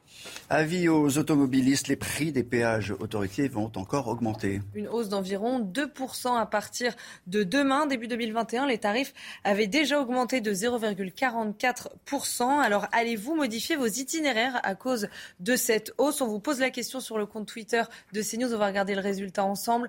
Regardez, 59% d'entre vous ont répondu oui, 41% ont répondu non. Est-ce que vous avez vraiment changé vos itinéraires juste un, un coup de colère Jérôme Béglé, vous ne prenez pas le, Bah, c'est parfois compliqué de dire je ne veux pas prendre l'autoroute pour prendre euh, la nationale 7 ou autre. Il faut encore avoir la possibilité de le faire et le choix de le faire. Dans un instant, restez euh, bien avec nous. euh, L'invité de Laurence Ferrari, ce sera le, le professeur Gilbert euh, de Réau. Dans, dans quelques jours, un certain nombre de, de restrictions vont être levées en France et notamment le port du masque obligatoire en extérieur. 8h15 sur CNews, restez avec nous. L'invité de la matinale ce matin, c'est le professeur Gilbert Deray, chef du service néphrologie à la Pitré-Salpêtrière. Bonjour, professeur Deray. Bonjour. Bienvenue dans la matinale de CNews. Est-ce que l'on peut dire que l'on a atteint le pic, le plateau en tout cas de cette épidémie à Omicron? Les chiffres semblent se stabiliser depuis quatre jours à un niveau très haut, certes, mais stabilisé. On a quand même l'impression, oui, qu'on va finir par voir le bout de cette vague Omicron. Soulignons quand même que c'est très hétérogène. hein. Vous avez trois zones qui sont au pic, PACA, Corse, Île-de-France. Ailleurs, ça continue à monter. Donc, globalement, oui. Est-ce que ce sera un pic? Est-ce que ce sera un plateau? On verra. Mais je pense que le plus dur de la vague est en train de passer. Et que les réanimations tiennent, on est toujours sur une lente décrue des cas admis en réanimation. Covid, je parle, hein, bien sûr. C'est très lent, hein. c'est un plateau quand même en réanimation. Autour de, on est maintenant un peu plus de 3600, on était à 3800, les hôpitaux quand même continuent à se remplir. Donc de ce point de vue-là, sur le plan de l'hôpital, c'est pas terminé, mais on a bien compris que l'hôpital n'avait pas de choix, il faut qu'il tienne, car maintenant on est loin de la vie contre l'économie. C'est l'économie avant tout. Euh, Est-ce qu'il faut arrêter de prendre en compte le nombre de contaminations comme indicateur de suivi de l'épidémie? C'est ce que suggérait le professeur Delfrécy. Il dit qu'il faut changer de logiciel. Il faut se focaliser davantage sur l'impact sur le système de soins. Est-ce qu'on est capable de changer de logiciel ou pas? Déjà fait. On a bien vu que dans les décisions, on ne prend absolument plus compte du nombre de contaminations. Souvenez-vous qu'il y a quelques mois de ça, c'était 5000 par jour où il fallait s'inquiéter. 500 000 et 1 million. Donc le logiciel, il a déjà, sur le plan politique, il a déjà complètement changé. On ne tient plus compte du nombre de contaminations. Et d'ailleurs, on ne tient plus compte non plus du nombre de morts. Et d'ailleurs, on ne tient plus compte non plus de l'état de l'hôpital, puisque tant qu'il tient, c'est très simple, hein, hors des murs de l'hôpital, tout doit aller bien. Faites ce que vous voulez à l'hôpital. C'est une volonté politique Est-ce que vous C'est une volonté plus large que ça. Je crois que c'est une volonté qui est sociétale. Le monde en a assez. Les hôpitaux doivent tenir. Il faut qu'en dehors, la vie soit normale. Et les politiques l'ont compris. Ils comprennent que leurs électeurs en ont assez de cette épidémie. Et ils leur vendent un rêve, le rêve que l'épidémie sera terminée au printemps et après on n'en parle plus, c'est ça? Ah, ça, c'est un vrai problème, parce que crois, je crois qu'on commet une grave erreur. C'est qu'effectivement, euh, c'est pas la première fois qu'on nous vend que c'est la dernière saison, mais comme ça marche bien, on nous fait une saison suivante. Hein. Euh, Souvenez-vous, hein, Alpha, pas de deuxième vague, pas de troisième, et Delta devait être la dernière. Eh bien non, ce sera Omicron la dernière. Et d'ailleurs, comme, comme toute euh, saison qui se tient, il faut qu'il y ait un schéma narratif. Alors le schéma narratif, maintenant, il est simple. On nous vend l'immunité collective. Euh, euh, et avec cette immunité collective, il n'y aura plus de problème. Et on nous vend évidemment aussi que les virus deviennent de moins en moins dangereux. Aucune de ces deux assertions n'est prouvée. Donc nous ne savons pas s'il y aura une vague suivante. Et en fait, notre travail maintenant, c'est effectivement que les hôpitaux tiennent. Et il faut se préparer intelligemment pour, si la vague suivante survient, être prêt. Car pour l'instant, nous avons été réactifs. Soyons actifs. On ne peut pas se permettre de ne pas prévoir la vague suivante. C'est ce que vous nous dites ce matin. Absolument, il faut. Et d'ailleurs, euh, ce n'est pas, pas être pessimiste. D'abord, c'est être cohérent avec ce qui s'est passé et c'est être optimiste. Car nous avons des raisons d'être optimistes. Se préparer à la vague suivante, c'est potentiellement extrêmement intéressant. C'est quoi? C'est préparer un pan-vaccin d'abord. Pour l'instant, on est toujours sur le vaccin du, du, du variant de la souche initiale. Hein. Il y a eu plein de variants entre les deux. Donc, Absolument. Toujours... D'ailleurs, il est extraordinaire qu'il soit encore efficace. Ce progrès thérapeutique est, juste sidérant. Donc, il faut préparer un plan vaccin. Il faut préparer des vaccins par voie nasale qui viendraient compléter. Il faut préparer les hôpitaux dont on sait qu'ils souffrent terriblement. Euh, il faut qu'on ait des masques FFP2 disponibles pour tout le monde. Il faut sécuriser les écoles qui ne sont pas Nous avons. Vous parlez de l'air, hein Je parle entre autres de l'air. On sait tous très bien que dans les écoles, euh, on ne peut pas ouvrir les fenêtres et que les toilettes ne euh, sont pas dans un état qui soit absolument parfait. Donc, depuis deux ans, on ne les a pas sécurisées, il faut le faire. Nous avons un anti ou deux antiviraux. On aura d'autres. Il faut qu'il soit, évidemment que la science continue, mais elle va continuer. C'est la face lumineuse de cette crise. Il faut qu'il soit produit, disponible. Il faut vacciner la planète. Et l'air, l'air. Le problème de l'air en 2022, c'est le problème de l'eau il y a 300 ans. L'air doit devenir potable. Ça n'a évidemment pas de sens. L'air doit devenir pur. Plus aucun immeuble ne doit se construire sans une norme de l'air. Les, décennies à venir, même pas les siècles, les décennies à venir, doivent prendre en compte un problème qui est plus global, qui est celui de la qualité de notre environnement. Le problème de l'air, c'est pas que les virus, c'est tout l'environnement. On tolère des dizaines de milliers de morts parce que l'air est impur. On doit sortir de tout ça, on doit se préparer pour les années à venir. Et dans le feuilleton Omicron, puisque vous preniez cette euh, image-là de, feuilleton en rebondissement, on nous a aussi parlé du vaccin qui ne serait qu'un médicament. Qu'est-ce qu'on va nous vendre pour la saison d'après? Est-ce qu'on aura un vaccin qui sera un véritable vaccin, c'est-à-dire euh, qui prémunira de la contagion et de la transmission? Alors c'est très étrange euh, cette, euh, cette assertion d'abord parce que je rappelle qu'un vaccin c'est un médicament. Hein, je sais, oui. mais c'est il le sait très bien que c'est un médicament. Un vaccin est un médicament. Ça n'a jamais été autre chose qu'un médicament. Grand public. Bien. Pour le grand public, euh, un vaccin, ça eh ben, je le rappelle, la maladie. Un vaccin, c'est un médicament. Deuxièmement, euh, ce que voulait dire Delphesi, c'est que le vaccin était, ce vaccin n'était pas un vaccin qui agissait pour la vie. Mais il y a des vaccins qui, effectivement, avec plusieurs injections, vous protègent pour la vie, et d'autres non et d'autres non. Donc ça n'a rien d'extraordinaire qu'il ait fallu plusieurs injections. Et justement, dans la préparation, ce qu'on voudrait maintenant, ce sont des vaccins qui soient des pan-vaccins, qui sans doute dureraient plus longtemps et seraient plus actifs, et peut-être aussi d'autres par voie nasale. Donc laissons. Vaccin, ça veut dire quoi ça veut dire, ça veut dire un vaccin qui sera actif contre tous les variants à venir, en tout cas la majorité. Donc laissons la science se faire tranquillement. Et enfin, s'il n'y avait pas eu les vaccins, ces médicaments que sont les vaccins, aujourd'hui là, avec Omicron, ce serait un désastre mondial. Donc ce vaccin est une des choses les plus extraordinaires qui nous soit arrivées. Est-ce qu'il faut continuer à tester massivement? Est-ce que ça sert encore à quelque chose euh, Puisqu'on ne peut plus casser les chaînes de contamination, il y a tellement de cas qu'on n'y arrive plus. Euh, est-ce qu'il ne faut plus en fait euh, comptabiliser que les patients hospitalisés pour Covid? Alors, je crois qu'effectivement, cette, cette, règle du testing massif va s'arrêter. D'abord, comme la vague va s'arrêter, ça s'arrêtera avec. je crois qu'effectivement, maintenant, faire plus d'un million de tests par jour, ça ne sert plus à grand-chose parce que, en fait, la, vraie question quand on teste, c'est que fait-on derrière le test? Si ça n'est pas pour isoler, si ça n'est pas pour traiter, ça ne sert pas à grand-chose. Donc, ciblons les tests sur des populations à risque, ciblons les tests sur les personnes qui ont des symptômes. Et ce qu'on pourrait faire, comme on fait en Grande-Bretagne, c'est une coupe transversale de la population, prendre par exemple 100 000 personnes représentatives de la population, les tester régulièrement pour voir ce qui se passe dans le pays. Euh, est-ce que l'on peut désormais comparer le Covid à une grippe? Pas du tout, ça n'a jamais été une grippe. Le Covid, je vais vous donner un exemple. Hein. Mais est-ce que c'est pas euh, aussi c'est peu dangereux ou pas aujourd'hui le Covid? Ah, À l'heure actuelle, la létalité de la Covid par rapport à la grippe habituelle, c'est deux fois plus que la grippe habituelle et beaucoup plus de contamination. Moi, je vais vous donner un chiffre. Hein. Dans, dans l'année 2020-2021, 38 millions d'Américains qui ont été contaminés. Dans l'année précédente, 38 millions d'Américains qui ont été contaminés par la grippe. Donc la grippe, ça a fait 22 000 morts et la Covid, 700 000. Les chiffres parlent d'eux-mêmes. Le passe vaccinal, euh, la durée du certificat de rétablissement accordé aux personnes qui viennent d'être infectées par le virus a été ramenée à 4 mois contre 6 mois. Euh, c'est une décision unilatérale d'Olivier Véran, ce qui veut dire qu'entre deux injections, désormais, au lieu de 6 mois, il faut passer à 4 mois. Est-ce que vous comprenez que comme ça, par un coup de baguette magique, on soit passé de 6 mois à 4 mois? Est-ce que ça veut dire que euh, maintenant, si on fait une infection et que eh ben, ça sera 4 mois après l'injection? Expliquez-nous la décision. la, bah, décision, elle tient compte tout simplement des progrès de la science. En fait, on constate que l'évanescence immunitaire, que ce soit post-vaccinale ou post-infectieuse, est plus courte que ce qu'on avait imaginé. Alors, elle tient plusieurs mois. Mais en fait, pourquoi on a mis quatre mois? Parce qu'à partir de quatre mois, vous commencez à avoir une descente, on va dire, relativement importante. Et en particulier chez les personnes à risque, ça risque d'avoir des conséquences. Vous savez ce qui est intéressant dans cette décision Je trouve que c'est pas ça, parce qu'elle est logique, cette décision.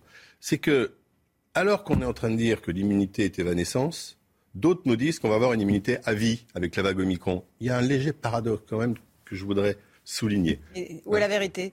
À ah, La vérité, comme toujours en médecine, va être entre les deux. Il est peu probable que l'immunité euh, euh, du SARS-CoV-2 soit à vie, c'est même certainement non. Donc on ne peut pas dire aux gens qui nous entourent, vous allez avoir une immunité à vie parce que vous aurez une vague Omicron, qui d'ailleurs ne va pas toucher l'ensemble de la population. Mais mettons, si vous êtes contaminé par Omicron en décembre, oui vous serez donc vacciné en avril mmh. avec une, euh, un vaccin fait par une souche qui n'a plus rien à voir avec Omicron. Donc ça ne sert à rien. Euh, non, non, non, non, parce qu'il est incroyablement efficace. Moi, je suis l'efficacité des vaccins contre les contaminations aussi, contrairement à ce qu'on dit, et en particulier contre les hospitalisations et les formes graves, est extrêmement efficace. Par ailleurs, dans les semaines qui viennent, on va nous proposer un vaccin Omicron.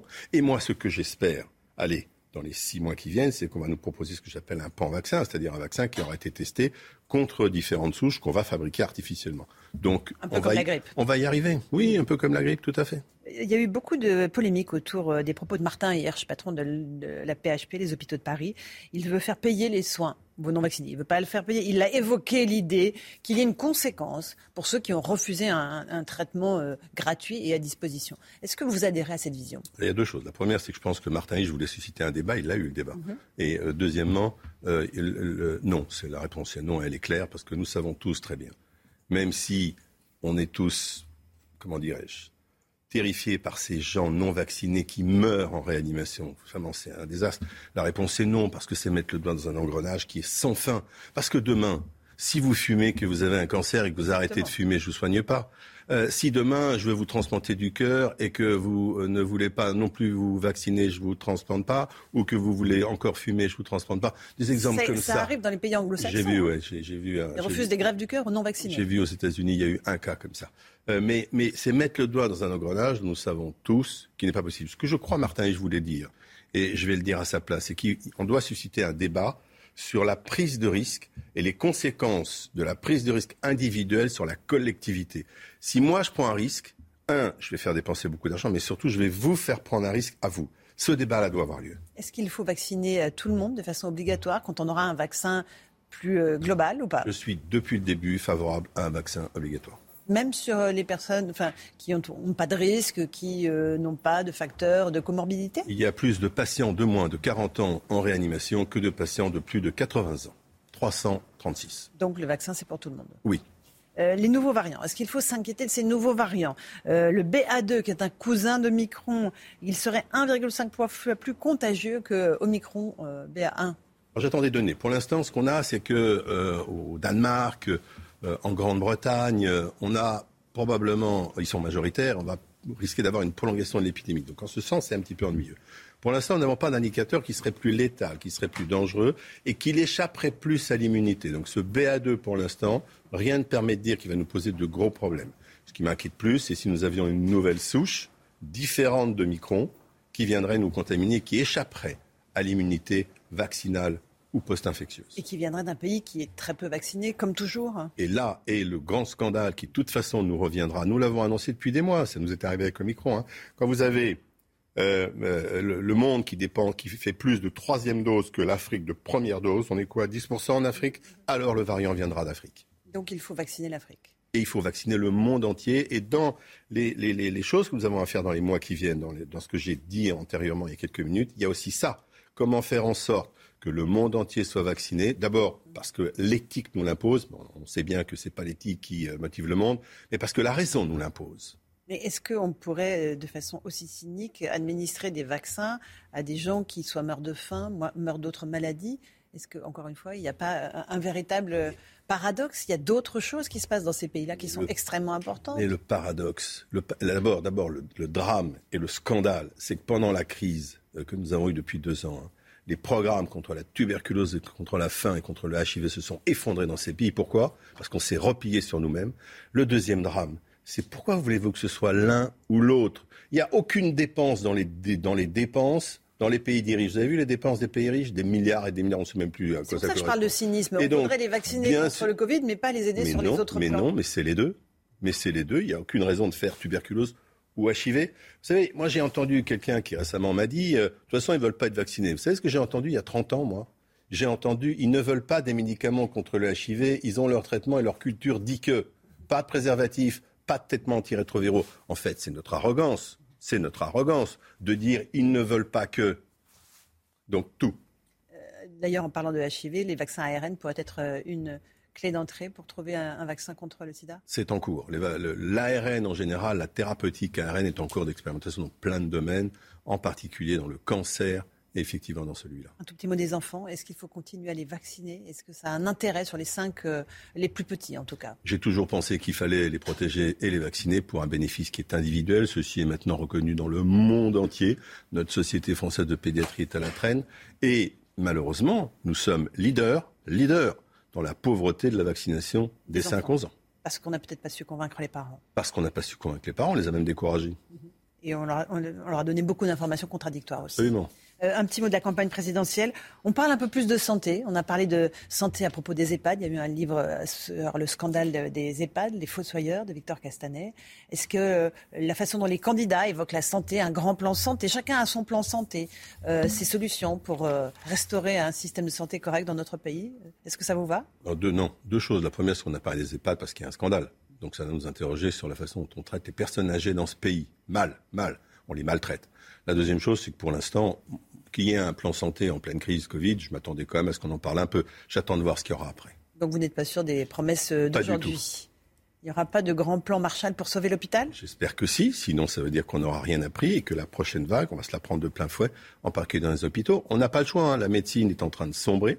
La médecine en général, il n'y a pas que les hôpitaux. Hein. Les déserts médicaux, c'est un problème, les EHPAD, c'est un problème, les hôpitaux, c'est un problème. Soit on laisse la santé continuer à se dégrader, nous en aurons le résultat. Et à l'heure actuelle, nous avons déjà une médecine à 15 vitesses, à 15 vitesses. Soit on fait ce que vous avez appelé un plan Marshall, et je trouve que c'est justifié pour que la santé en France redevienne ce qu'elle a été il y a 20 ans, 30 ans Merci beaucoup, professeur. Merci à vous. D'être venu poser votre diagnostic sur le système de santé français. Merci beaucoup à vous, Olivier Benkemoun, pour la suite de la matinale. 8h30 sur CNews. Merci d'être avec nous. Dernière demi-heure de cette matinale. Bonjour Brigitte Millot. Bonjour Olivier. À deux jours du relâchement de certaines mesures, on va se poser la question suivante. Est-il trop tôt pour lever certaines restrictions? M6 a, consacré son émission d'investigation zone interdite à l'islam radical en France et notamment à Roubaix. Depuis la diffusion, un Roubaisien qui a participé à l'émission est menacé de mort, tout comme la présentatrice Ophélie Meunier. Et puis, euh, mauvaise nouvelle, si vous avez l'habitude de prendre l'auto, les prix des péages d'autorité vont encore augmenter, une hausse d'environ 2% euh, à compter de demain. On en reparlera tout à l'heure avec euh, Pierre Chasseret. Et c'est donc euh, aujourd'hui que s'ouvre le procès de Nordal le Landais pour euh, le meurtre de la petite Maïlis, 8 ans. On va tout de suite se rendre à Grenoble où nous attend Noémie Schulz. Noémie, procès hors norme et Nordal de Landais vient d'arriver. Oui, il est arrivé euh, très discrètement dans une voiture qui s'est engouffrée euh, dans le palais de justice de Grenoble euh, pour ce procès qui doit s'ouvrir à, à, 10 heures ce matin et pour lequel certains se sont levés très très tôt puisque vous le voyez sans doute derrière moi, derrière, derrière moi cette file d'attente de personnes qui espèrent pouvoir rentrer dans le palais de justice. Une jeune femme est venue par exemple d'Avignon, elle est là depuis 4h30 ce matin, une étudiante en, en droit pour espérer assister à ces audiences. Vous voyez aussi cette banderole euh, du comité euh, de soutien Justice pour euh, Maëlys. Hein. Voilà donc pour ce procès qui s'ouvre avec un dispositif de sécurité renforcé. Les Naomi Schulz, qu'on retrouvera tout à l'heure. On a un petit problème de, de liaison. je rappelle que 250 journalistes vont donc assister à, ce procès. Évidemment que la Cour d'assises va, tenter de lever le voile sur un certain nombre de, zones d'ombre qui continuent euh, d'apparaître sur le meurtre de cette petite fille euh, qui avait 8 euh, ans. À la page politique, règlement de compte au, Rassemblement national. Après les défections en cascade de plusieurs proches la semaine dernière au profit d'Éric Zemmour, le parti du Rassemblement national est dans la tourmente. Dernier soutien en date, l'ancien numéro 2 du Front national, Bruno Maigret. Paul Sugy, comment faut-il interpréter tout ça? Est-ce que c'est un vrai psychodrame au Rassemblement national? C'est jamais très agréable d'enregistrer des défections sur toute personne qui ont été longtemps des chevilles ouvrières actives au sein d'un parti. Ça, c'est évident. Maintenant, euh, lorsque par exemple Jordan Bardella, je l'entendais. Euh, déplorer le fait que dans les équipes d'Éric Zemmour, on a proposé à certains de ses lieutenants des investitures pour les législatives. Bon, on a l'impression qu'ils découvrent les règles du jeu. Et même de l'argent. Je sais pas d'où il a cette information, mais... mais en tous les cas, c'est le jeu évidemment. Euh, les personnes, les transfuges qui vont quitter le Rassemblement national euh, pour soutenir Éric Zemmour ne le feront évidemment pas sans garantie, ou alors sinon euh, c'est qu'ils sont nés de la dernière pluie. Bon, ce que cela révèle, c'est que d'une part, euh, le champ, on va dire, à la droite de la droite, au sein de la droite nationale, s'est considérablement élargi pour que Éric Zemmour euh, puisse euh, rivaliser avec Marine Le Pen au point d'amputer son parti d'importants lieutenants, sans malgré tout nuire aujourd'hui à sa candidature. En tous les cas, Marine Le Pen reste, à en croire les sondages, celle qui devrait affronter Emmanuel Macron au second tour de l'élection présidentielle. C'est quand même ça d'abord qui doit être souligné, c'est-à-dire que cette rivalité quasiment intestine pour l'instant n'empêche pas Marine Le Pen euh, de garder son ticket pour le second tour. D'autre part, euh, ce que cela révèle aussi, c'est que euh, Marine Le Pen est la candidate d'un parti qui a longtemps étouffé en interne les oppositions. c'est pas d'hier. Son père faisait avant elle la même chose. Eh bien, on va dire les déçus ou de la méthode ou de la stratégie ou de certaines idées de Marine Le Pen, eh bien, plutôt que d'être justement condamnés au silence en interne, préfèrent faire entendre leur mécontentement en allant soutenir une candidature alternative qui révèle peut-être aussi en creux les fragilités euh, de la candidature de Marine Le Pen. Merci Paul. Euh, à propos d'Éric Zemmour, euh, on voulait vous montrer ce matin ces images d'une action coup de poing qui a été menée hier soir à Paris devant son siège de campagne. Des affiches ont été placardées sur la façade par SOS Racisme et l'Union des étudiants juifs de France. On pouvait lire Vichy n'a pas protégé les juifs français ou encore Zemmour, candidat du négationnisme. Éric Zemmour, qui sera tout à l'heure l'invité exceptionnel de Pascal Pro. Restez bien avec nous. Ce sera à 9h, juste après la matinale. Dans le camp de la gauche, Christine Taubira va-t-elle réussir l'impossible, c'est-à-dire rassembler les gauches? Eh ben, C'est en tout cas l'appel lancé par la gagnante de la primaire populaire aux autres candidats de la gauche. La tâche s'annonce compliquée puisqu'aucun de ses concurrents ne reconnaît la légitimité de ce résultat. Je vous propose d'écouter Christiane Taubira. C'était juste après l'annonce des résultats et devant ses partisans, elle a fait un petit lapsus en parlant d'une victoire à l'élection présidentielle en 2002. Écoutez. Merci d'y croire dès demain les chevilles ouvrières d'une possible victoire en avril 2002. Donc c'est bien en 2022 que nous allons nous battre ensemble. Voilà, petit lapsus, oh, peut-être on, peut rappeler ce qui s'était passé à l'époque en, 2002. C'est un lapsus qui est euh, désastreux parce que Christiane Taubira, on lui a beaucoup reproché d'avoir été la candidature en 2002 qui a empêché le candidat socialiste d'accéder au, second tour permettant la qualification de Jean-Marie Le Pen. Je suis pas sûr que ce soit le souvenir politique qui mette le mieux en valeur la candidature de Christiane Taubira pour cette nouvelle élection présidentielle. On en parlait avec vous euh, tout à l'heure, euh, Paul. Il y a huit jours, M6 diffusait une émission d'investigation zone interdite au sujet de l'islam radical en France, notamment à Roubaix. depuis, eh bien plusieurs personnes qui ont participé euh, à cette émission sont menacées de mort. Notamment la journaliste présentatrice Ophélie Meunier. Pour Laure Lavalette, porte-parole de Marine Le Pen, ce phénomène d'islamisation n'est pas nouveau. Écoutez, elle était notre invitée à cette heure. Je tombe pas de l'armoire. Hein. Ça fait 30 ans que ma famille, euh, que ma famille politique euh, dit qu'on a un gros problème d'islamisation de la France. Euh, il, il est pas né de, nulle part. L'islamisme en France, c'est des enfants qui rentrent pas dans une salle de classe parce que le mobilier est rouge et que le rouge est interdit. c'est des enfants qui ne, des petits garçons qui tiennent pas la main des petites filles. c'est des filles qui, une classe entière de filles qui est allergique au chlore pour pas aller à la piscine. Et ça finit avec une fatwa d'un père de famille et un instituteur, un prof décapité. Donc non, il faut effectivement prendre à bras le corps ce problème de l'islamisme. Mais encore une fois, la lâcheté des politiques qui nous ont précédés ont mené à cette, à cette situation-là dans laquelle, pour le coup, ma famille politique n'a absolument pas de responsabilité. Voilà, et pour juste un mot concernant Ophélie Meunier, elle a été placée sous protection policière. Oui, bah, c'est-à-dire que les menaces de mort, quand on en reçoit à la suite d'un reportage sur l'islamisme, heureusement dans ce pays qu'on les prend au sérieux. Les exemples maintenant sont trop nombreux pour que l'on puisse prendre ça avec légèreté. ce qui est scandaleux, je trouve, c'est l'absence totale de réaction pour l'instant des syndicats, des sociétés de journalistes. Euh, on est lundi matin, ça fait maintenant déjà trois jours qu'on parle de ces menaces de mort et de ce placement sous protection policière. Où sont les SDG pour soutenir Ophélie Meunier et ses collègues?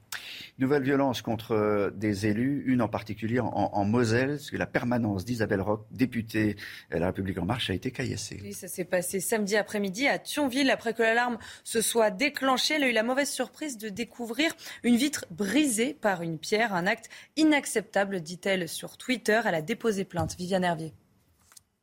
Le pavé a été lancé avec une telle violence qu'il a réussi à transpercer sur plusieurs centimètres la vitrine de la permanence d'Isabelle Roche à Thionville.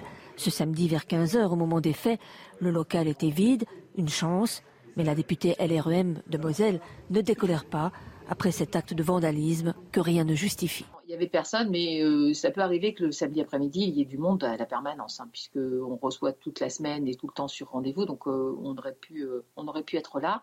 On travaille pour faire avancer le territoire, pour améliorer le quotidien des citoyens et des citoyennes, pas pour se prendre des pierres, pas pour avoir des insultes, pas pour être menacé. Isabelle Roche a déjà fait l'objet de menaces sur les réseaux sociaux, un cyberharcèlement organisé par un groupe d'antivax, mais la députée refuse de se laisser intimider. C'est fait pour faire en sorte que on s'auto-censure dans les publications, qu'on s'auto-censure dans les votes, qu'on s'auto-censure euh, dans l'exercice du mandat. Et, j'ai reçu énormément de messages de soutien pour dire que bah, non, il fallait pas, il fallait rien lâcher. Depuis juillet dernier, 534 faits de menaces graves contre les élus de la République ont été recensés. Un renforcement de la protection des domiciles et des permanences des députés a été mis en place par le ministère de l'Intérieur. Le variant Omicron devient la cause principale de décès à, l'hôpital devant Delta. Il représente aujourd'hui 57% des décès dus au Covid. Santé publique France rappelle qu'Omicron provoque moins de formes graves. C'est vrai, mais reste dangereux pour les personnes, notamment fragiles et immunodéprimées. Alexis Vallée. Il est considéré comme moins sévère et pourtant, le variant Omicron est devenu plus meurtrier que son cousin Delta cet effet sur la mortalité, c'est simplement, dû au fait qu'il y a un nombre très important de gens contaminés. Et euh, eh bien, euh, on sait maintenant que la, la, gravité est la même euh, que le delta une fois arrivé en animation. Et donc la mortalité, en effet, peut être élevée. Entre le 17 et le 23 janvier, le variant Omicron représentait 99% des personnes testées positives avec un PCR, 88% des entrées hospitalières conventionnelles, 79% des admissions en soins critiques et 57% des décès à l'hôpital dus au Covid. Il y a toujours un retard, un décalage entre la contamination et l'arrivée à l'hôpital. C'est ce décalage qui explique qu'on a actuellement que des Omicron euh, dans, les, dans les hôpitaux et qu'en réanimation, eh bien, l'Omicron prend le dessus sur le Delta. Si Omicron peut accélérer le développement de maladies chroniques, les médecins restent unanimes. Les principaux décès touchent les patients immunodéprimés et les non vaccinés. Euh, avant de vous rappeler euh, la levée des premières restrictions sanitaires, juste cette image d'Éric Zemmour qui arrive en ce moment dans les, dans les locaux, dans les loges de, euh, de CNews. je vous rappelle que tout à l'heure, il sera l'invité exceptionnel de l'heure des pros à partir de 9h. Donc je le disais, J-2 avant la levée des, premières restrictions sanitaires. Chana, on peut rappeler le, calendrier? Exactement, donc ça commence mercredi. Vous n'aurez plus à porter le masque en extérieur ou à télétravailler trois jours par semaine. C'est donc la première étape du calendrier d'allègement. Deuxième étape, le 16 février, avec notamment la réouverture des discothèques et le retour des concerts debout. Et puis fin février, après les vacances scolaires, le protocole sanitaire pourrait être allégé dans les écoles. Est-ce que ça ne serait pas trop tôt? On posera la question tout à l'heure à Brigitte Millot, mais d'abord on vous a posé la question. C'est votre avis je pense que ça pourrait se justifier. On en est à notre troisième année de Covid et la plupart des gens sont bien vaccinés. Il y a de moins en moins de formes graves. Ça fait quand même longtemps qu'on n'a pas pu profiter de notre vie étudiante, qu'on a peut-être des années à rattraper. Euh, et que le fait que les restrictions lèvent le plus tôt possible, euh, en tant qu'étudiant et en tant que jeune, c'est une bonne chose? Bah pour moi c'est pas trop tôt parce que déjà j'en ai un peu marre et puis je trouve que bah, dans les autres pays manifestement ils sont en train de de lever les restrictions. Port du masque encore à l'intérieur, ça oui. Et disparition des jauges, euh, oui, enfin, faudra aller progressivement quand même. Avis aux automobilistes, les prix des péages autoroutiers vont encore augmenter, Pierre Chasseret. Et eh oui, 2% d'augmentation moyenne sur le territoire. Mais attention, parce que derrière cette petite hausse de 2%, petite, c'est quand même beaucoup, puisque tous les ans ça monte au 1er février, on a aussi des grandes disparités. Je vais prendre un exemple, celui du viaduc de Millau dans l'Aveyron, qui va voir ses tarifs autoroutiers augmenter de 4,5% dès demain matin. Quand on voit les tarifs de passage du viaduc de Millau, ça fait froid dans le dos. 9 euros l'été, 11,40 euh, euros l'été, 9 euros euh, hors été. Ça, c'était avant l'augmentation. C'est avant l'augmentation parce qu'on n'a pas encore le prix fixé avec euh, l'arrondi parfait. Donc, je vous ai mis juste les chiffres aujourd'hui. Demain, ça sera un petit peu plus cher, bien évidemment. Il y a des questions qui se posent derrière ça. Bah, est-ce que surtout, on va changer d'itinéraire? Est-ce que c'est possible de changer d'itinéraire? Vous allez au travail tous les matins, vous prenez l'autoroute. Est-ce que vous pouvez vraiment changer à, cause de, de la d'augmentation des prix. Il y a les déplacements contraints, ceux qui vont continuer à prendre quoi qu'il en, coûte l'autoroute. Et il y a ceux qui vont faire le choix d'aller ailleurs. 59% sur Twitter nous disent euh, ce matin sur CNews qu'ils vont changer d'itinéraire pour éviter les autoroutes. Je rappelle que quand même que des tarifs autoroutiers trop forts, eh bien ça crée une autoroute à deux vitesses, une France fragmentée en deux entre ceux qui ont les moyens de se payer l'autoroute et ceux qui n'en ont pas les moyens, ceux qui ont les moyens de se payer la sécurité et ceux qui vont être refoulés sur le réseau secondaire, campés à 80 km heure. Bref, derrière, ça pose des vraies questions sociétales et une notamment celle des transporteurs routiers qui de plus en plus empruntent les routes secondaires au détriment de l'autoroute. Et la nationalisation, renationalisation des, autoroutes. Il y, a, plusieurs candidats hein, euh, qui, voudraient ça. C'est un, autre débat. Euh, dans un instant, la chronique santé, Brigitte Millot.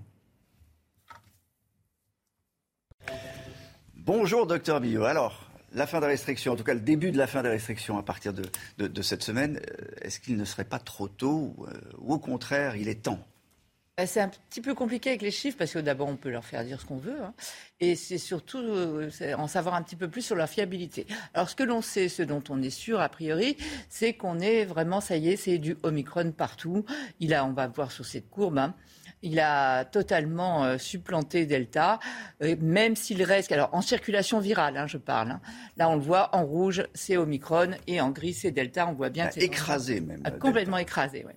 Alors attention, euh, là, c'est sur la circulation virale. Ça ne veut pas dire qu'en réanimation, il ne reste pas quelques patients qui avaient été contaminés par du Delta. Hein. Il y en a encore dans certaines réanimations.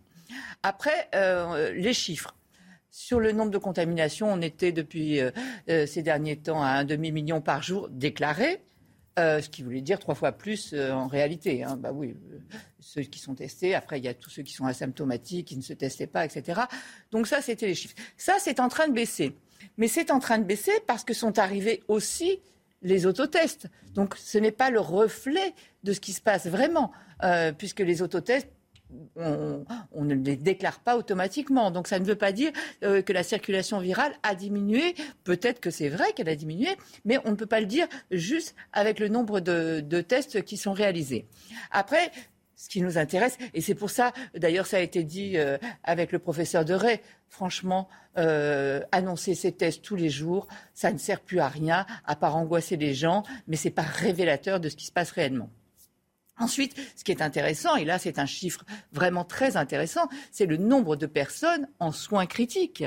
Euh, et là, on le voit, il a tendance, regardez, le, nombre de personnes en, soins critiques qui auraient tendance à diminuer ces derniers temps. Euh, mais là aussi, il faut faire attention. Euh, on ne va pas se décider sur une baisse de quelques jours. Il va falloir attendre encore plusieurs jours. Mais c'est important. Pourquoi? Parce qu'en fait, tout a été fait, toutes les mesures ont été prises, toujours sur le nombre de personnes qui étaient en soins critiques. Je vais vous montrer la courbe qui date d'il y a deux ans. Et on va voir que la saturation des, réanimations, des services de réanimation, vous voyez, elle était en, en 2020, en avril 2020 à 136%. On est maintenant à 34%. Attention, N'oublions pas que les choses aussi ont évolué. Ce n'est pas parce que c'est beaucoup plus bas que tout va bien en réanimation. Il y a des gens qui sont fatigués, épuisés, tous les professionnels de santé. Ça fait deux ans, il y en a beaucoup moins qu'avant. Il y a des personnes malades, donc ça ne veut pas dire euh, super, ça a baissé, on peut y aller euh, et remplir les rats. Loin de là mon discours. Hein. Mais c'est important de savoir puisque ça fait partie aussi des critères. Après, il y a d'autres choses dont on, dont on parle, ce sont les décès. On le voit là, les chiffres paraissent euh, s'améliorer. Aujourd'hui, beaucoup moins de décès que ce qu'on avait avant. Mais n'oublions. Hein, 150, 160, 200 décès par jour. Ça, ça diminue et c'est une bonne nouvelle. Mais n'oublions pas aussi que là encore, les décès, à quoi sont-ils dus? Parce qu'on ne sait pas si, quand on met euh, décédé, on ne sait pas si c'est par Omicron ou avec Omicron. Mm. Donc c'est ça la difficulté. Prenez l'exemple d'une personne âgée qui fait ce qu'on appelle un œdème aigu pulmonaire, un OAP. Est-ce que, évidemment, il, il, est positif, mais il avait son insuffisance cardiaque et son insuffisance respiratoire qui ont fait qu'il est mort de ça. Donc, vous voyez, les chiffres, on peut leur faire dire ce qu'on veut. Ce qui est sûr, c'est qu'il y a d'autres choses à prendre en compte. C'est l'acceptabilité des populations. Et là, je crois que les gens en ont mmh. ras-le-bol. En plus d'entendre dire qu'Omicron est bénin depuis des jours, euh, il n'y a pas de raison de contraindre encore avec certaines mesures. De voir que tous les pays à côté relâchent, là aussi, euh, il n'y a pas de raison de se dire, bah, nous, on va continuer les contraintes. Et ensuite, il y a surtout une chose, une question importante à se poser, c'est est-ce que les toutes les restrictions ont empêché la circulation du virus bah, A priori, non. On sait plutôt non. Merci, docteur euh, Mio.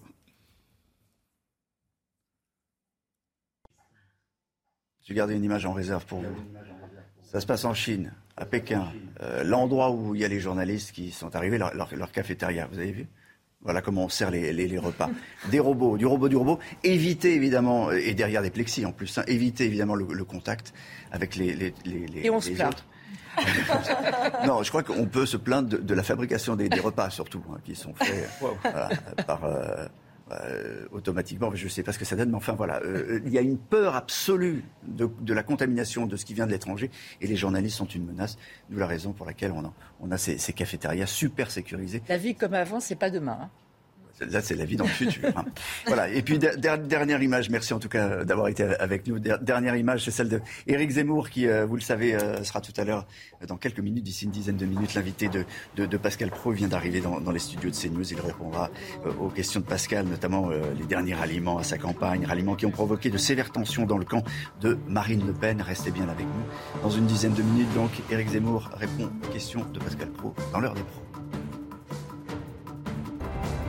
Tout de suite, Pascal Pro dans l'heure des pros. Hey, it's Danny Pellegrino from Everything Iconic. Ready to upgrade your style game without blowing your budget? Check out Quince. They've got all the good stuff, shirts and polos, activewear and fine leather goods, all at 50 to 80% less than other high-end brands. And the best part? They're all about safe, ethical and responsible manufacturing. Get that luxury vibe without the luxury price tag. Hit up quince.com slash upgrade for free shipping and 365 day returns on your next order. That's quince.com slash upgrade.